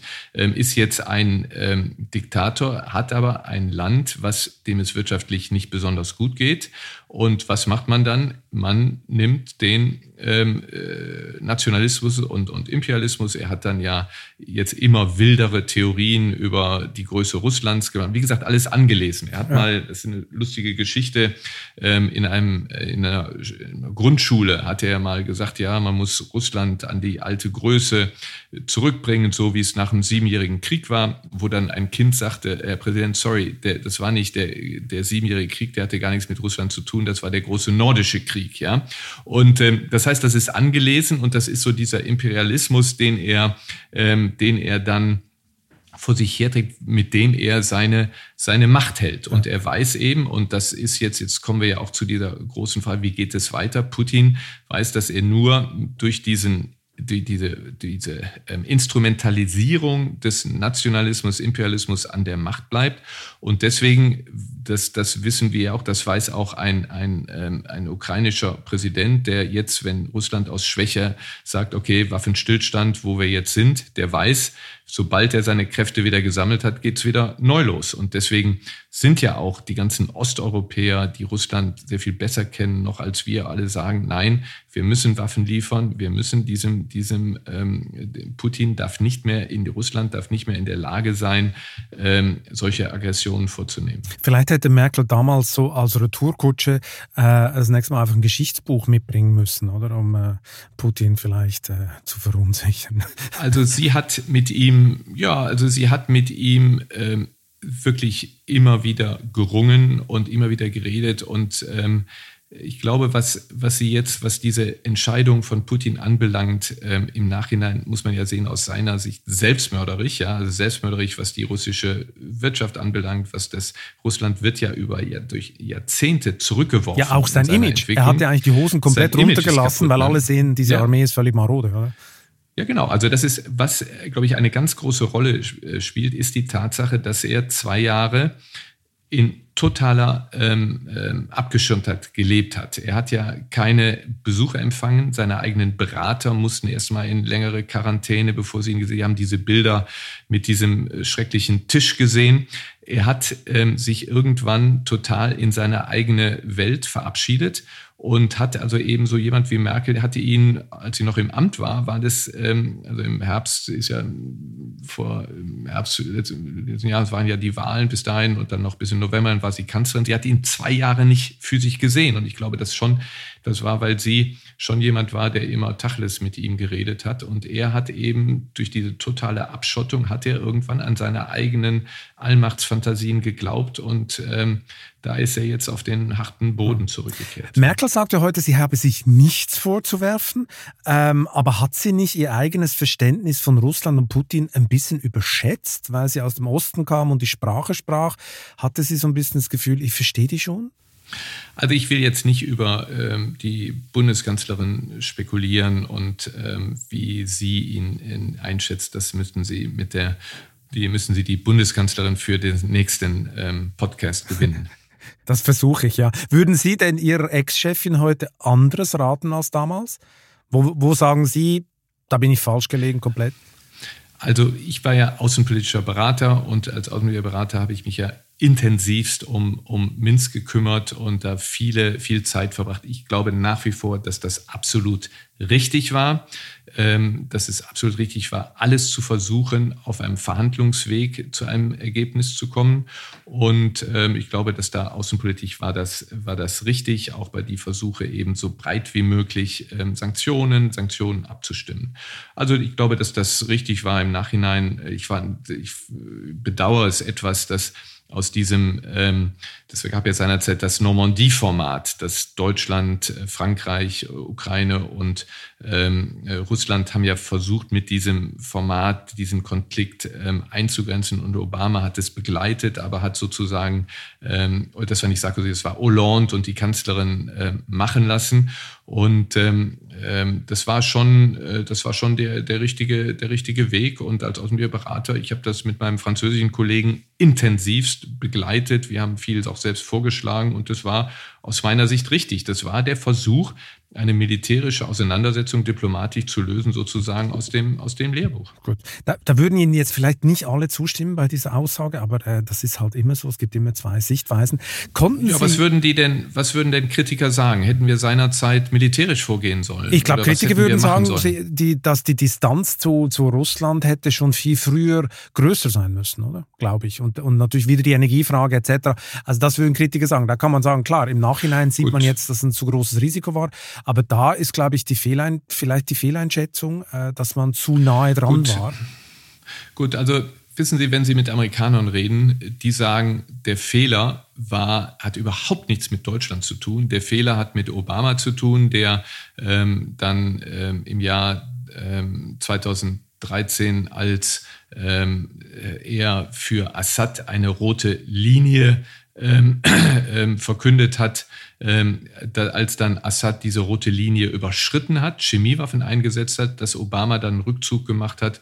Und fragen Sie einen John McCain oder hätten Sie einen John McCain gefragt, der hat gesagt, Obama war das schon, das hat nichts mit Deutschland zu tun. Das war die Schwäche, die perzipierte Schwäche Amerikas, die Putin dazu gebracht hat, ähm, die, die Krim zu erobern. Das hat nichts mit Deutschland zu tun. Das kann man, das ist ein Argument, was Amerikaner Ihnen sagen. Das kann man natürlich auch so sehen. Konnten Sie jemals nachvollziehen, wie ein anderer Ex-Kanzler, also Ex-Kanzler Schröder, Putin einen lupenreinen Demokraten nennen konnte? War Putin fähig, Menschen derart zu täuschen und zu manipulieren? Haben Sie das mal gefragt? Also ich habe Putin ja erst erlebt ähm, als Berater der Kanzlerin, deswegen kann ich nicht sagen, wie das Verhältnis Schröder-Putin ähm, äh, war. Ähm, aber tun sich mal, geben sich mal die Mühe und lesen die Rede, die ähm, ähm Putin 2001 vor dem Bundestag, Bundestag gehalten die hat. Die berühmte ne? Rede, ja. So, und ähm, Sie müssen ja sehen, wo, wo Schröder herkommt und wo überhaupt Deutschland herkam. Ja, also wir hatten ja zwischen Kohl und Gorbatschow, auch Kohl und Jelzin, hatten wir ja ein, ein fast freundschaftliches Verhältnis. Ja, und Putin hat ja zu Beginn daran angeknüpft. Er hatte eine Rede im Bundestag auf Deutsch gehalten, wo er nichts von Aggression und NATO, sondern nur von Freundschaft und Zusammenarbeit gesprochen hat. Er hat ja dann später ähm, seine Meinung geändert. Und da will ich auch nochmal sagen, wo ich das sehe, dass, weil wir immer, wir tendieren ja immer zu, dass wir hier Fehler gemacht haben und so. Ähm, ich glaube, wir haben das alles richtig gemacht. Nur Putin, Putin hat gesehen, dass er als Kooperationspartner, als Partner der Europäischen Union und NATO aufgrund seiner Wirtschaftsleistung nur ein Juniorpartner sein kann. Und ähm, um aber seine Rolle zu spielen als Weltmacht, konnte er nur das konnte er nur mit einer Konfrontation machen. Und deswegen hat er dann ähm, diese, diesen Weg der Konfrontation gewählt. Das wird einem, aber wie gesagt, es wird einem vielen im Nachhinein klar, nach wie vor, Sie müssen aus der historischen Betrachtungsweise, ähm, aus den äh, sehr stark aus wirtschaftlichen Interessen sehen, wie sich das, wie sich das ähm, entwickelt hat und wie wir in einer Lage sind, in der wir heute sind. Ich muss nochmal zurück in Ihre Karriere, nämlich zu Ihrer Leidenschaft für Schützenfeste. Sie haben ja keine, Sie haben ja keine Karriere als Bundeswehrgeneral gemacht, wie wir gelernt haben, sondern als Diplomat. Warum ja. sind Sie ausgerechnet Diplomat geworden? Haben Sie auf dem Schulhof schon die Schlägereien geschlichtet oder, oder warum Diplomat? Nein, also ähm, sie, sie, das, ich bin da sehr zufällig dran gekommen. Ich habe einen, ich habe ja in der, in der Schweiz studiert und ähm, bei einem, ähm, die Älteren, äh, sie sind Schweizer, aber ähm, in der Schweiz wird sie vielleicht nicht so, das war ein wunderbarer Schweizer, der war Rektor der Universität St. Gallen, bei dem war ich Assistent und mit dem habe ich dann so verschiedene Karrieremöglichkeiten erörtert. St. Gallen ist eine Uni eher Wirtschaft und ich hatte ein Angebot auch der Deutschen Bank, habe aber viel über Politik und dann hat mir Jürgen gesagt, nein, also das ist jemand, ich, er würde an meiner Stelle doch diesen Weg eines, eines Diplomaten hat. Und Sie können sich vorstellen, dass für einen Apothekersohn ähm, die Diplomatie sehr, sehr fern liegt. Und ich habe mich dann darauf eingelassen und im Nachhinein muss ich sagen, das war, ich bin meinem, das war auch mein Doktorvater, ähm, ewig dankbar, dass er mich auf diesen Weg, das war eher zufällig und ähm, im Nachhinein muss ich sagen, ich habe ein, ein sehr großes Glück gehabt und ich habe das sehr, sehr, sehr, sehr gerne gemacht. Ich meine, Sie haben ja eine Dissertation über Ludwig Erhard und seine Lehre von der sozialen Marktwirtschaft geschrieben. Genau. Dann geht man in den Auswärtigen Dienst. Sie wollten also die Welt für dieses Modell bekehren oder das war dann der Geheimplan Nein, es war ganz anders. Ludwig Erhard war unter meinem Doktorvater ähm, Ehrendoktor in St. Gallen geworden und mein Doktorvater wollte, dass jemand über den Ehrendoktor von St. Gallen eine Dissertation schreibt. Also Ach, so simpel kann so es sein. Simpel. Ja. Eine Auftragsarbeit. So ganz, ganz, es war eine Auftragsarbeit. Ähm, ich habe mich dann mit Ludwig Erhard beschäftigt und muss sagen schon, dass mich das, ich bin äh, auch Volkswirt und dass diese Art und Weise, wie Ludwig Erhard als ähm, vor allen Dingen als Wirtschaftsminister dieses Wirtschaftswunder in Deutschland auch ähm, verursacht hat, dass das schon eine tolle Leistung war, also gemeinsam mit den amerikanischen Alliierten und Marshallplan und also mit einer psychologischen ähm, Wirtschaftspolitik, das war Ludwig Erhard, das war schon, das war schon eine großartige Leistung, die der Mann gemacht hat. Also im Nachhinein war ich froh, dass ich diese Auftragsarbeit erledigt habe. Sein Mindset kommt ja gerade massiv unter Druck in Deutschland, aber das ist ein anderes Thema. Äh, sie begann ja in der Ära des legendären Überaußenministers Dietrich Genscher. Äh, genau. Fang, fing sie an. Wie weit ging eigentlich damals die Verehrung für ihn? Gab es im AA so eine Art Devotionalien-Shop, wo alle den gelben Polunder kaufen konnten? Oder? Also, ähm, das kann man sich vielleicht ähm, nicht so vorstellen, aber für ähm, das Auswärtige Amt war seinerzeit schon relativ groß. Ich habe also in den ähm, ersten zehn Jahren meiner Karriere Genscher nur von weitem gesehen und ähm, alle, die mit gelben Pullover, das waren in der Tat einige, äh, herumliefen, die in, so in, in dem Genscher Umfeld waren.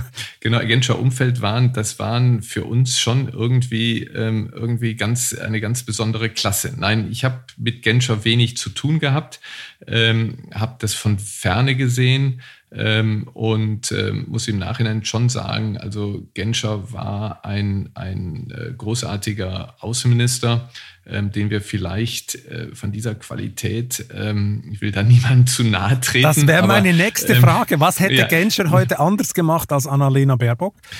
Ja, das kann man nicht, das kann man überhaupt nicht sagen, das kann man nicht vergleichen. Also das ist, ähm, das sind völlig andere, völlig andere Gegebenheiten. Man muss noch Folgendes sehen: ähm, Die Welt hat sich auch verändert. Ähm, insofern, als zu der Zeit eines Hans-Dietrich Genscher ähm, die Außenminister eine sehr viel ähm, prägnantere Rolle gespielt haben als die Chefs. Seinerzeit haben sich die Chefs nur zweimal im Jahr zum Europäischen Rat getroffen. Heute treffen sich die Chefs einmal im Monat, zum Teil häufiger zum Europäischen Rat. Es ist sehr viel ähm, Grundsatzfragen, auch Außen- und Sicherheitspolitik sind heute in die, ähm, sind in die ähm, Regierungskanzleien gewandert. Also deswegen ist es auch immer ein bisschen unfair, ähm, jemand mit, mit Hans-Dietrich Genscher, der eben für, für Außenblick war. Seinerzeit haben die Chefs, ähm, ähm, Kohl hat sich ein, zwei Themen genommen, der Rest war, ähm, Rest war Genscher. Das hat sich also, also verändert. Wie aber er haben Sie gesagt, heute vorher, reagiert? Ja, aber trotzdem ja. haben Sie vorher gesagt, äh, man kriegt vielleicht so eine Qualität heute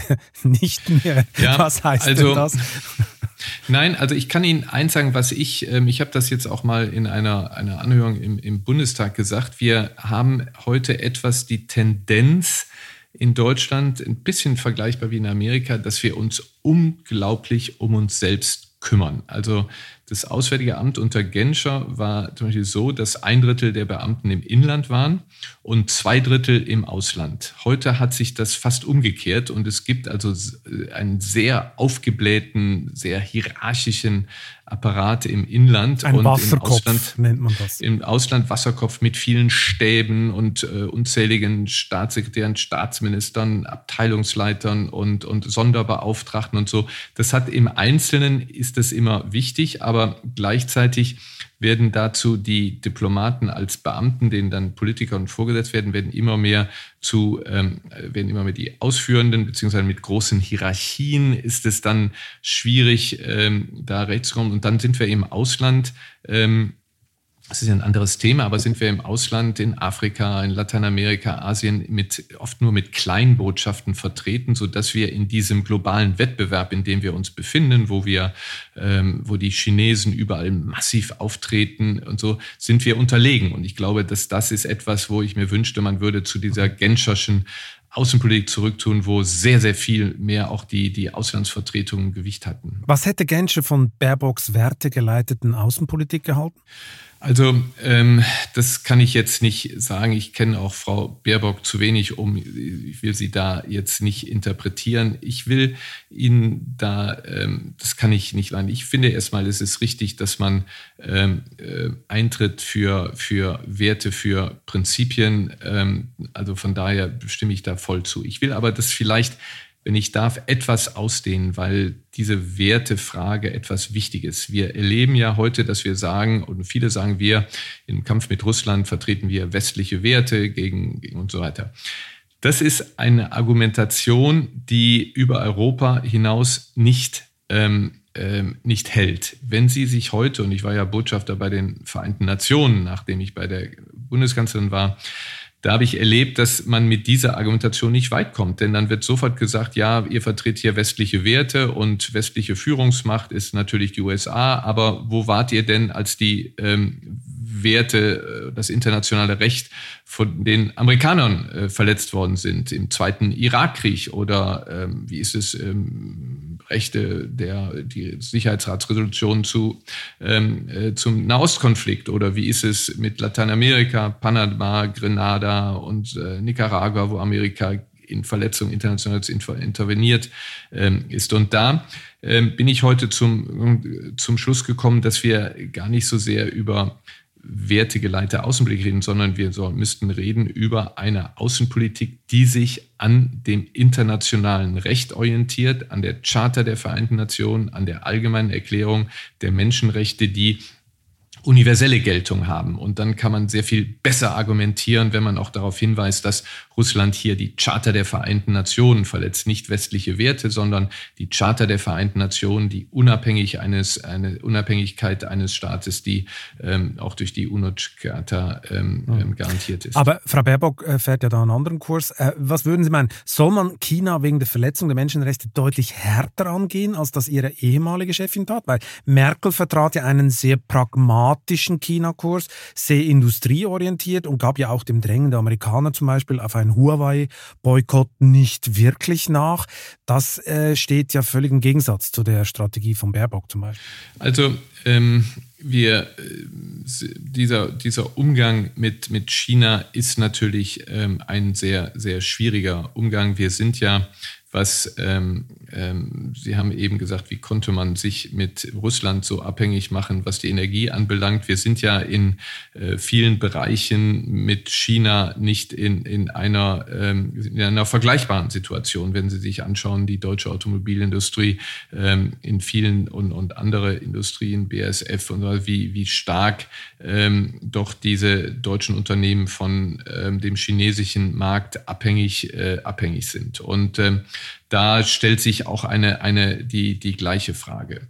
Ähm, meine ähm, Reaktion kann, da, ist dazu nur, dass ich ähm, es für richtig halte, dass wir uns beim Einsatz ähm, auch für ähm, die ähm, für die Charta der Vereinten Nationen, für die Allgemeine Erklärung der Menschenrechte und so weiter, dass wir uns ähm, jetzt nicht der Kritik an China enthalten.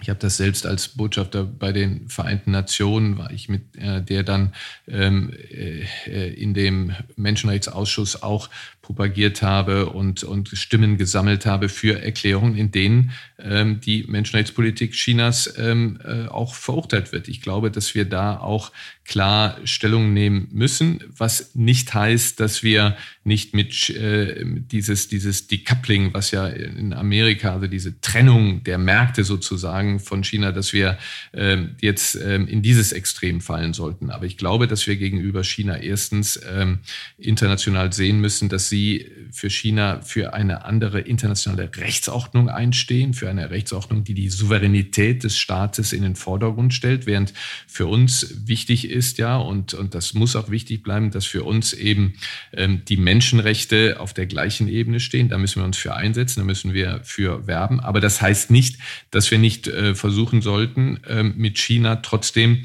ähm, trotzdem weiter ähm, sozusagen im Geschäft zu bleiben. Wir brauchen China für die großen globalen globalen Fragen, für die Erreichung der ähm, ähm, Sustainable Development Goals, für die Klimaziele. Also wir sollten das schon ähm, mit China weiter ähm, gute Beziehungen haben. Ich warne nur davor und aufgrund ähm, der Lehren, ähm, mit, die wir mit Russland gemacht haben, dass man sich wirtschaftlich nicht in eine totale Abhängigkeit begibt, sondern dass man da eine Diversifizierungspolitik. Die Warnung haben noch nicht alle gehört im DAX. Da gibt es Firmen, die haben teilweise bis zu 40 Prozent Umsatz in China. Sie haben jetzt äh, Ihre Zeit in New York schon oft erwähnt. Äh, da, da habe ich noch eine Frage dazu, bevor wir noch ein bisschen über China reden. Äh, da gibt es so einen kleinen dunklen Fleck in Ihrer Karriere, sage ich mal. Äh, Sie versuchten Ihre Frau bei der Kabinettschefin des UN-Generalsekretärs Antonio ja. Guterres einen Job zu besorgen mit dem Hinweis auf exzellente Kontakte ins Kanzleramt und zum künftigen Botschafter bei, bei der UN, also Ihnen, äh, dem Ehemann. War das jetzt im Nachhinein wertegeleitet, respektive anständig, oder würden Sie das heute nicht mehr so machen? Nein, das ist, ähm, das ist, äh, bin ich bin sehr dankbar, dass Sie die, die Frage stellen. Ähm, meine Frau ist ähm, genau wie ich ähm, Diplomatin, arbeitet im Auswärtigen Amt und ähm, als ich dann nach ähm, New York versetzt worden ist, hat mir das Auswärtige Amt gesagt, also sorry, ähm, ähm, sie kann nicht in der Vertretung arbeiten, sondern sie muss einen, ähm, sie muss eine, äh, einen Job bekommen außerhalb des, ähm, außerhalb des Auswärtigen Amtes, außerhalb der Vertretung. Sie, hätte sich natürlich, sie hätte sich natürlich dann auch beurlauben können, aber Sie kennen meine Frau nicht, die ist, sieht sich nicht als Hausfrau. Von daher ähm, hat sie sich ähm, äh, dann bemüht bei einem äh, Posten bei den Vereinten Nationen und mir hat sogar das Auswärtige Amt gesagt, ja, ähm, ich hätte ja gute Beziehungen und ähm, könnte dann ja auch äh, versuchen, das dann zu entsprechend zu befördern. Von daher ähm, ist ihr Gewissen rein da. Nach einer kurzen Unterbrechung geht es gleich weiter. Bleiben Sie dran. KI wird Ihr Business verändern. Wie können Sie davon profitieren? Tyler Wessing ist eine internationale Wirtschaftskanzlei. Weltweit arbeiten wir mit Technologieführern und Innovationstreibern zusammen. Wir beraten Sie bei Fragen zu strategischen Akquisitionen oder der Entwicklung konkreter Anwendungsszenarien, genauso wie zum Schutz des geistigen Eigentums oder zum KI-Recht. Investieren Sie in KI. Entwickeln Sie sich weiter mit KI. Mit uns. Wir wissen wie. Tyler Wessing. Bitte? Nein, es ist, es ist natürlich, ich meine, das wäre ja nicht so in die Medien, von den Medien aufgenommen worden. Ich wollte Ihnen nur den Zusammenhang setzen, mhm. dass man da ja sich, sich dann einsetzt und wir ähm, setzen uns ja als Botschafter, als Botschafter bei den Vereinten Nationen, habe ich mich für sehr viele ähm, auch deutsche Beamte eingesetzt, damit sie bei den Vereinten Nationen ein Posten kommt. Und jetzt kann man sagen, das kann man für andere machen, nicht für seine eigene Frau. Da mag vielleicht was äh, Richtiges dran sein, dass es besser, wenn andere machen das, aber warum sollte eine Frau dann einen äh, ähm, anderen, ähm, äh, sollte man sie schlechter behandeln als andere? Im Übrigen, zwei Jahre später sagte mir das Auswärtige Amt so, ähm, wir können leider die Stellen nicht besetzen, jetzt kann Ihre Frau doch bei Ihnen arbeiten und letztlich hat sie dann, dann bei mir im, dann auch in der Vertretung gearbeitet, aber äh, mit dem ganzen Ärger, den mir das eingebracht hat und auf den Sie jetzt hier netterweise auch nochmal verwiesen haben. netterweise äh, frage ich jetzt weiter, aber nicht mehr zu dem Thema. Wie war denn das Leben als UN-Botschafter? Langlauf im Central Park klingt ziemlich entspannt, oder? Haben Sie mal ähm, erzählt? Ja, es ist, ähm, äh, es klingt sehr entspannt. Es ist nur so, dass sie das außerhalb der äh, äh, Dienstzeit gemacht haben. Ich bin, ähm, das nehme ich auch. Und, ja.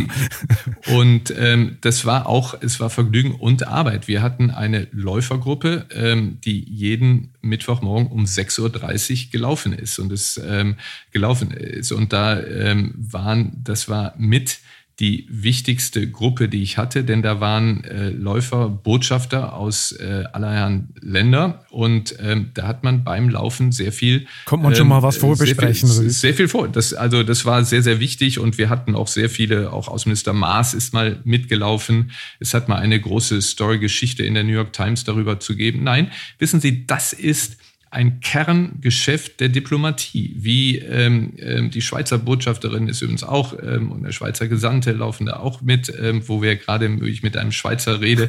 ähm, ähm, die, das, das gehört zum Kernbereich. Sie müssen ja sehen, wie sie für ihre Position Sympathien bekommen, wie sie ähm, mit Leuten ähm, ein persönliches Verhält äh, gutes Verhältnis haben. Das heißt, wenn sie mal in der Sache ähm, was wollen, dass man das auch über persönliche Sympathien erreicht. Und ähm, natürlich sind wir alle weisungsgebunden, aber die Botschafter haben auch einen gewissen Spielraum. Deswegen ist das wahnsinnig wichtig, dass sie, dass sie sowas machen. Es gab übrigens auch einen, ähm, einen äh, bei den in New York gab es auch einen Zigarrenclub. Ja, dem habe ich jetzt nicht angehört, weil als Sportler wollte ich da das nicht hin. Aber dieser, okay.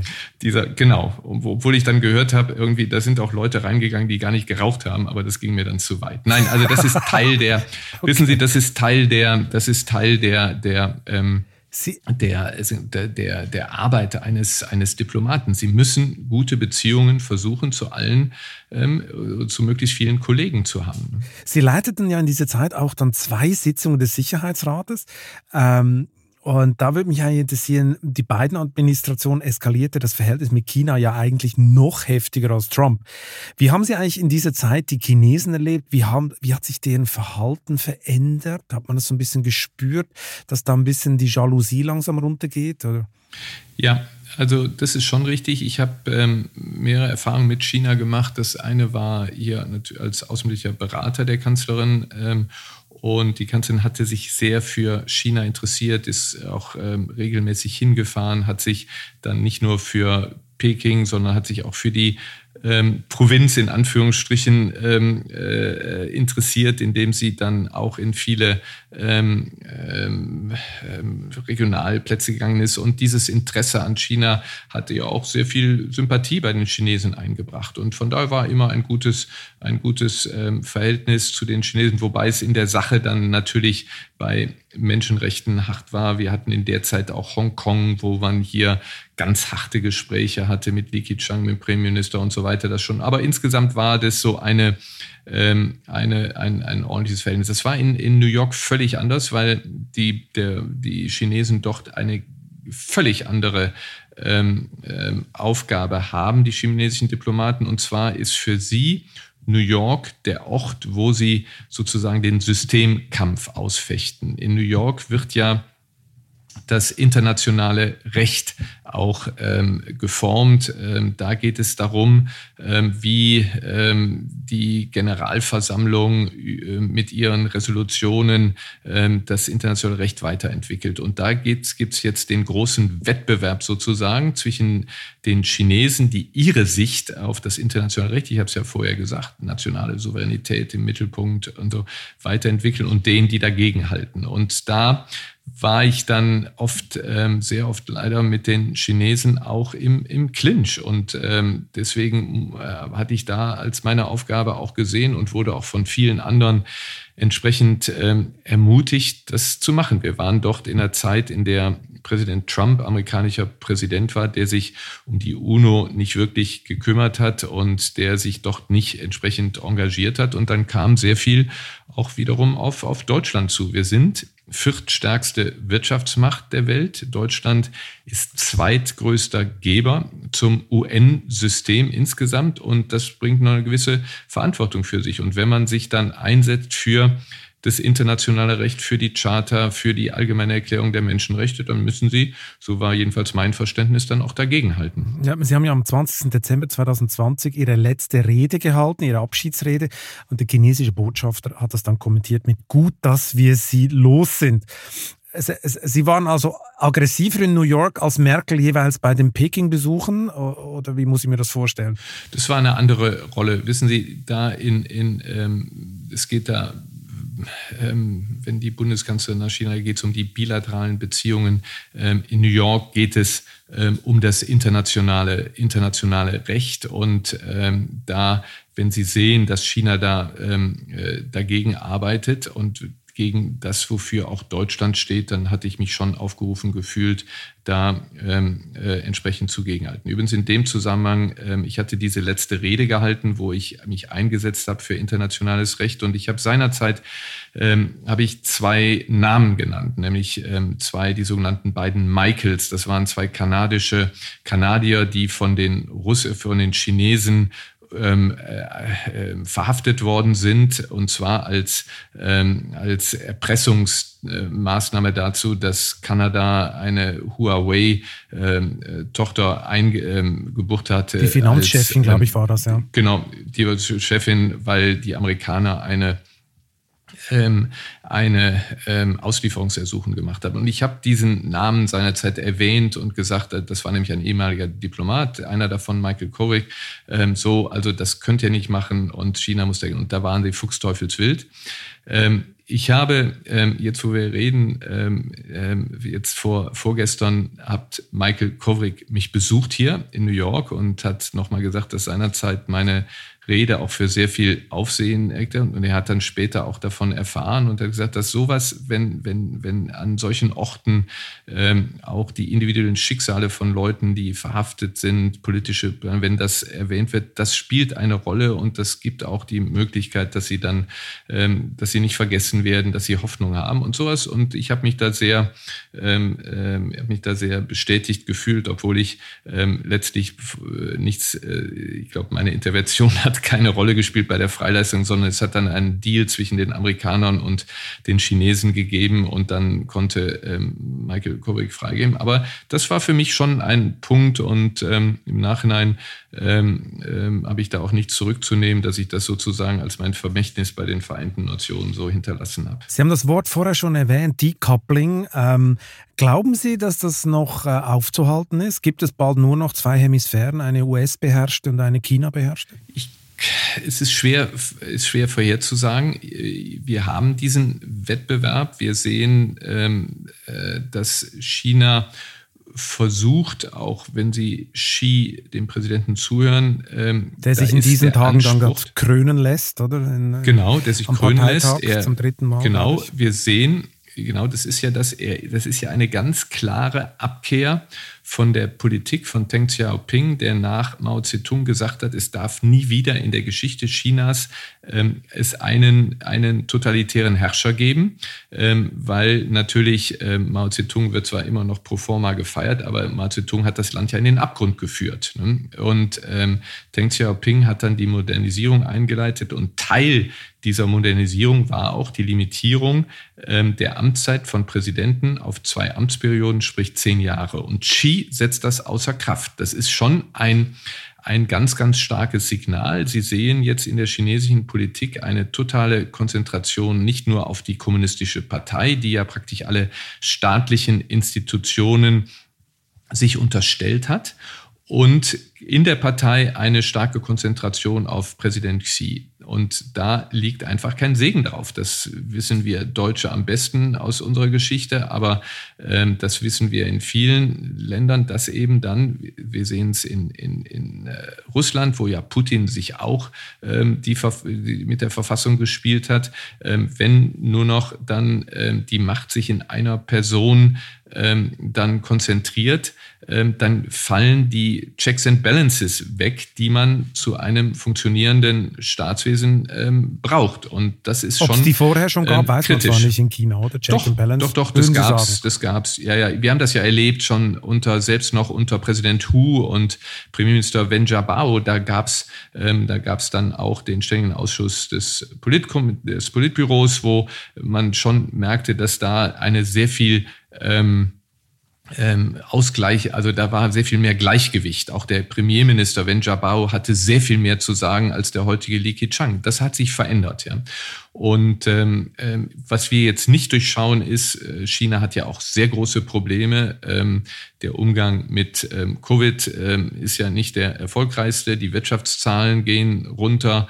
Ähm, die haben auch mit dem Klima zu tun und so weiter. Also wie stark jetzt Xi tatsächlich ist, vermag ich nicht zu sagen. Aber ähm, er hat auf jeden Fall auch die Chinesen und er denkt ja auch sehr historisch. Sie sehen, dass so die letzten 100, 150 Jahren waren Zeiten, wo ähm, so eine Delle in der ähm, Entwicklung Chinas eben zur ähm, praktisch zum Welthegemon äh, waren und er rückt in diese, in diese Richtung. Und dann ist die Frage, wie geht man da als um? Kann man das partnerschaftlich machen oder macht man es in der Konfrontation? Und ich glaube, in, in, der amerikanischen Politik sind viele, die sagen, wir machen es in der Konfrontation mit einem Decoupling. Ähm, da werden wir im Ende mit unseren ähm, Gesellschaften besser dastehen. Ähm, ähm das kann, man, das kann man machen. Ich glaube nur, dass ähm, eine Politik, die etwas differenzierter vorgeht, da besser ist insofern, als man eben sich bemüht, ähm, für das, für das, was wir stehen, nämlich Menschenrechte, internationales Recht, dass man sich da sehr viel intensiver bemüht, Freunde und Partner zu finden, ähm, so dass eben China nicht in eine Situation bekommt, wo sie die Weltregeln bestimmen können. Und dann ist China eben auch gehalten, sich dann an internationales Spiel zu halten. Und da muss man dann darauf hoffen, dass China auch sieht, im eigenen Interesse ist es, ähm, man macht diese ähm, etablierte Weltordnung äh, spielt dort mit. Und da muss man einfach nur in diesem Konkurrenzverhältnis sehen, dass wir genug Partner haben. Und ich sprach ja früher in unserem Interview darüber, über die Notwendigkeit auch deutscher Außenpolitik viel mehr ähm, in den globalen Süden aktiv zu sein, damit wir in diesem Wettbewerb bestehen. Also ich bin gegen die Coupling, das macht ja auch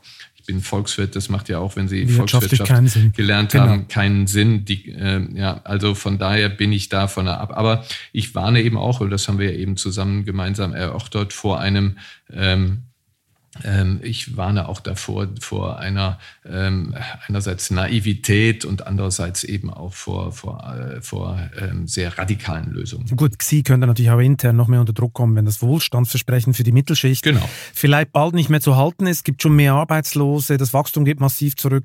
Das könnte natürlich genau. äh, dann das ganze Fundament ins Wackeln bringen. Gucken wir noch schnell in die Zukunft. Aber wenn ich da vielleicht ja. noch kurz was sagen darf das, da gibt es ja zwei Möglichkeiten. Ne? Die eine Möglichkeit ist, das kommt ins Wackeln und der wird abgesetzt. Die andere Möglichkeit ist die Putinsche, ne? dass er dann die, ähm, die Flucht darin sucht, dass er auch in China den Nationalismus und Imperialismus anheizt und dass er dann sagt, so, wir müssen jetzt Opfer bringen und ich muss Taiwan erobern. Und ja? so riecht es also ein bisschen gerade, ja, dass es in diese Richtung geht, ja, oder?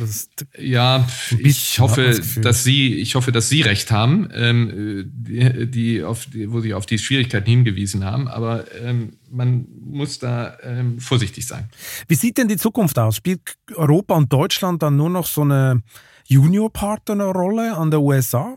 an der Seite der USA? Nein, also wir wissen ja auch nicht, in welche Richtung die USA gehen. Ja? Also ähm, ich glaube, dass wir jetzt wieder gerade im Hinblick auf die Ukraine-Krise ein Wahnsinnsglück haben, dass wir mit ähm, Präsident Biden und seinem Team eine Mannschaft in Washington am Ruder haben, das in seiner proeuropäischen, in seiner transatlantischen Ausrichtung äh, seinesgleichen sucht. Ja? Also diese Mannschaft ist schon, ähm, das ist schon großartig, wie die Zusammenarbeit mit Europa, auch mit Deutschland funktioniert. Aber da ist keine, gibt's ja keine Garantie. Wir wissen alle noch von Trump, der ja ähm, irgendwie einen Rochus auf Deutschland hatte wegen der vielen äh, Mercedes, die er da auf der Fifth Avenue vor dem Trump-Gebäude hat durchfahren sehen und äh, sagte, das darf nicht mehr passieren. Also das ist ja nicht ausgeschlossen, dass das kommt. Also wir sollen einerseits alles tun, das zeigt sich jetzt bei der Ukraine, dass wir mit Amerika ähm, gute Beziehungen haben, dass wir das Fundament ähm, solide halten durch viele Kontakte. Da sehe ich uns auch die Münchner Sicherheitskonferenz als einen Bestandteil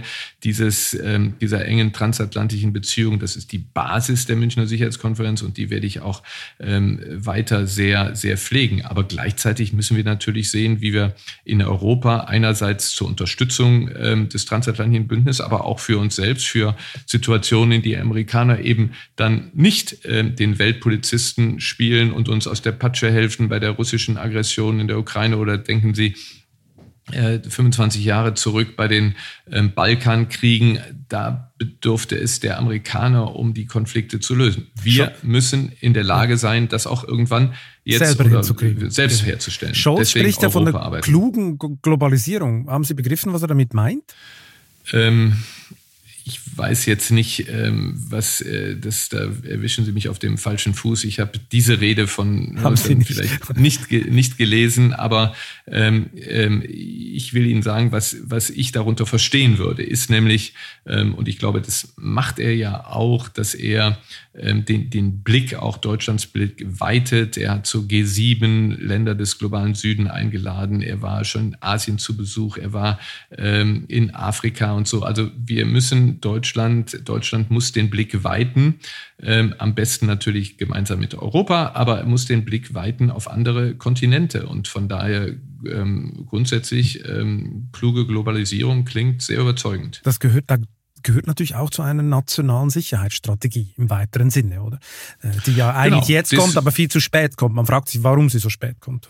Ja, das kann ich Ihnen auch erzählen, ähm, warum das so spät kommt, weil wir hatten das schon mal 2003 seinerzeit ähm, hatte, ich war bei Javier Solana in Europa, da hat es eine europäische Sicherheitsstrategie gegeben, die erste. Und seinerzeit hat Joschka Fischer, auch grüner Außenminister, gesagt, ja, unsere Sicherheit können wir nicht mehr national regeln. Wir machen keine nationale Sicherheitsstrategie, sondern wir unterstützen, und das haben sie seinerzeit auch gemacht, diese europäische Sicherheitsstrategie. Also diese, ähm, diese Frage hat es schon mal gegeben. Dann hat es Weißbücher gegeben, die eine, auch eine Art Sicherheitsstrategie sind des Verteidigungsministeriums. Und jetzt gibt es in der Tat eine erste nationale Sicherheitsstrategie Sicherheitsstrategie, die unter Federführung des Auswärtigen Amtes erarbeitet wird.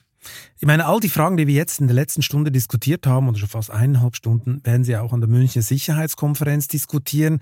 Jetzt böse Zungen behaupten, das sei eine Messe für die Rüstungsindustrie mit angeschlossenem Rahmenprogramm. Ist da was dran? Ja, also ich weiß nicht, ähm, ähm, ob Sie schon jemand bei der Münchner Sicherheitskonferenz waren. Der Ursprung war so, ähm, es hat nur bisher vier Vorsitzende der Münchner Sicherheitskonferenz gegeben. Der erste war ähm, Herr von Kleist. Der kam aus der Generation, es war ein einer Widerstand gegen Hitler, ähm, aus dem Militär kommt, Widerstand gegen Hitler, hat es überlebt und hat dann sehr stark in der transatlantischen Zusammenarbeit dafür gesorgt, dass in Deutschland überhaupt wieder so etwas kam nach dem Zweiten Weltkrieg, Sie müssen sich in die Situation reinversetzen, dass Deutschland überhaupt bereit war, wieder eine eigene Armee aufzustellen. Und da hat die, da war seinerzeit auch sehr viel in der Tat ähm, Bundeswehroffiziere und Rüstungsindustrie und so weiter.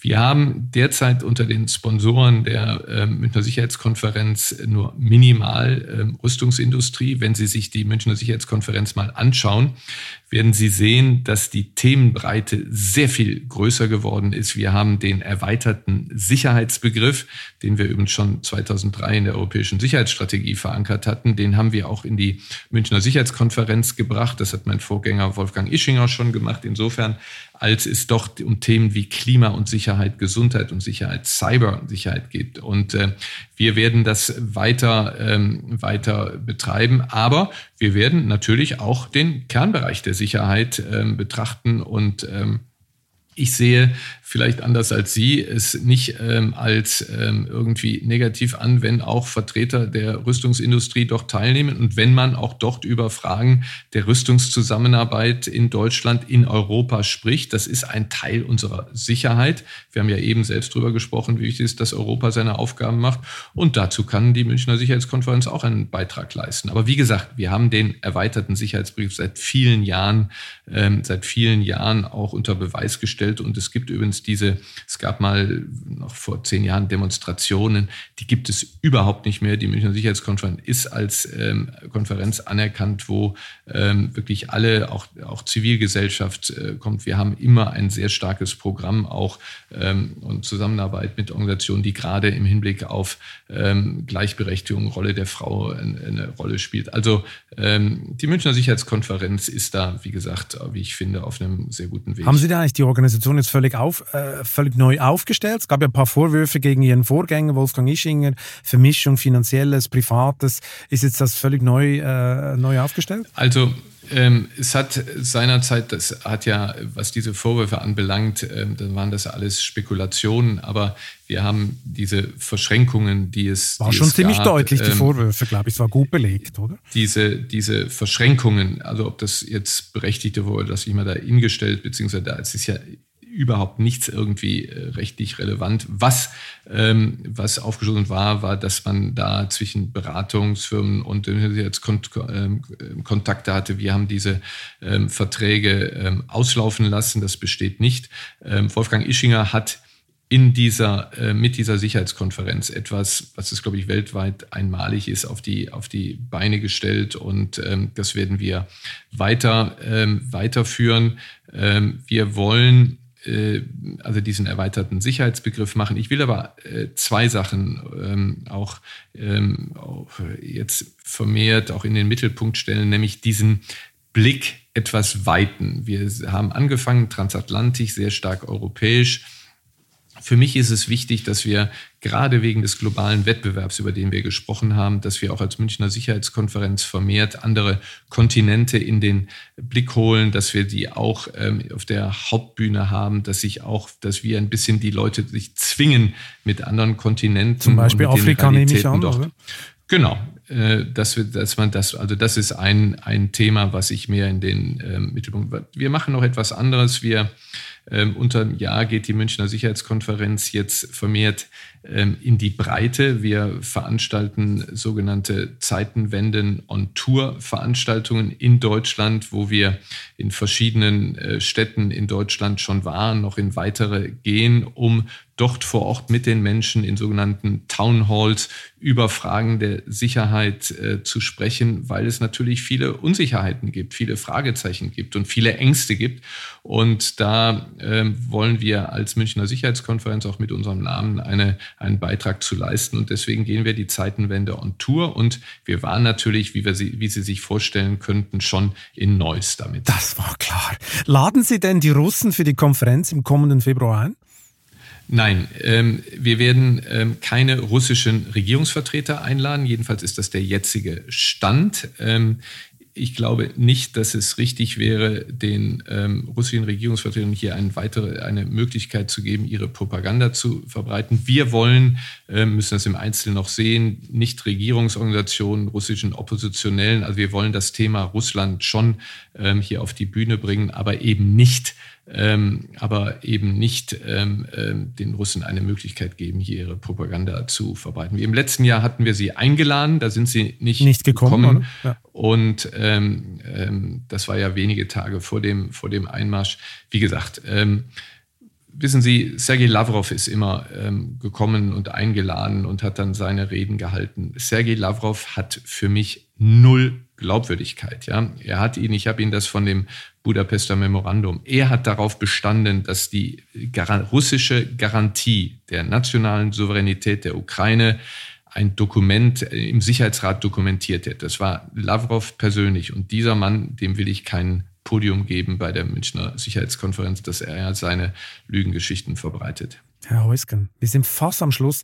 Was ist eigentlich die beeindruckendste Story, die Sie Ihrem Diplomatenleben mit Frau Merkel auch erlebt haben, die Sie noch nie jemandem erzählt haben? Ja, dann glauben Sie, dass ich das jetzt erzähle. Ja, äh, nein, klar, also, logisch.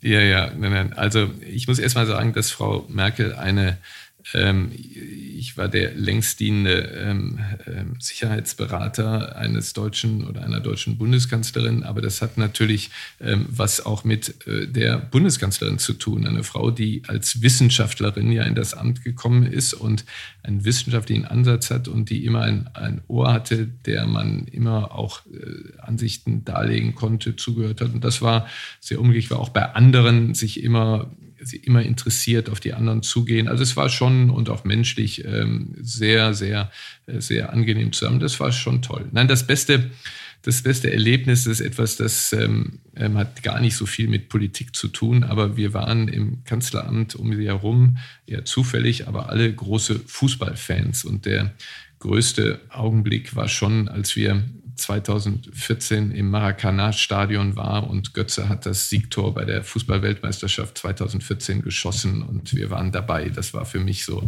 ein Höhepunkt. Das mag Sie jetzt enttäuschen, aber das ist. Ähm, genau, ich dachte, ich, jetzt, kommt, irgendwie, jetzt kommt irgendwie, dass Sie heimlich doch noch eine Zigarre geraucht haben mit Obama oder irgend sowas, aber so, sowas ja, gibt es dann doch nicht. Selbst das hätte den Weltmeistertitel nicht ersetzt. Nicht toppen können, nicht, okay. Nicht toppen können, nein. Herr Heusgen, hier kommt die ultimativ letzte Frage.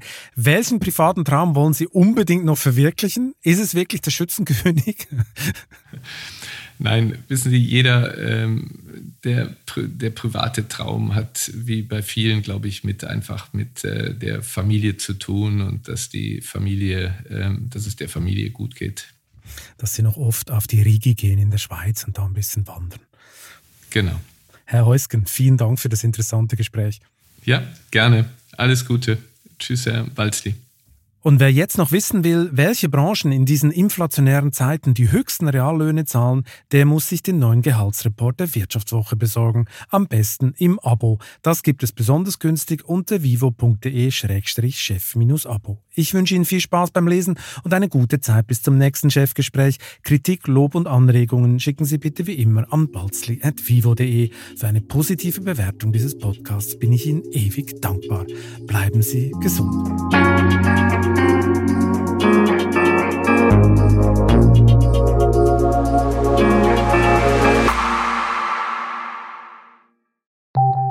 Nach einer kurzen Unterbrechung geht es gleich weiter. Bleiben Sie dran.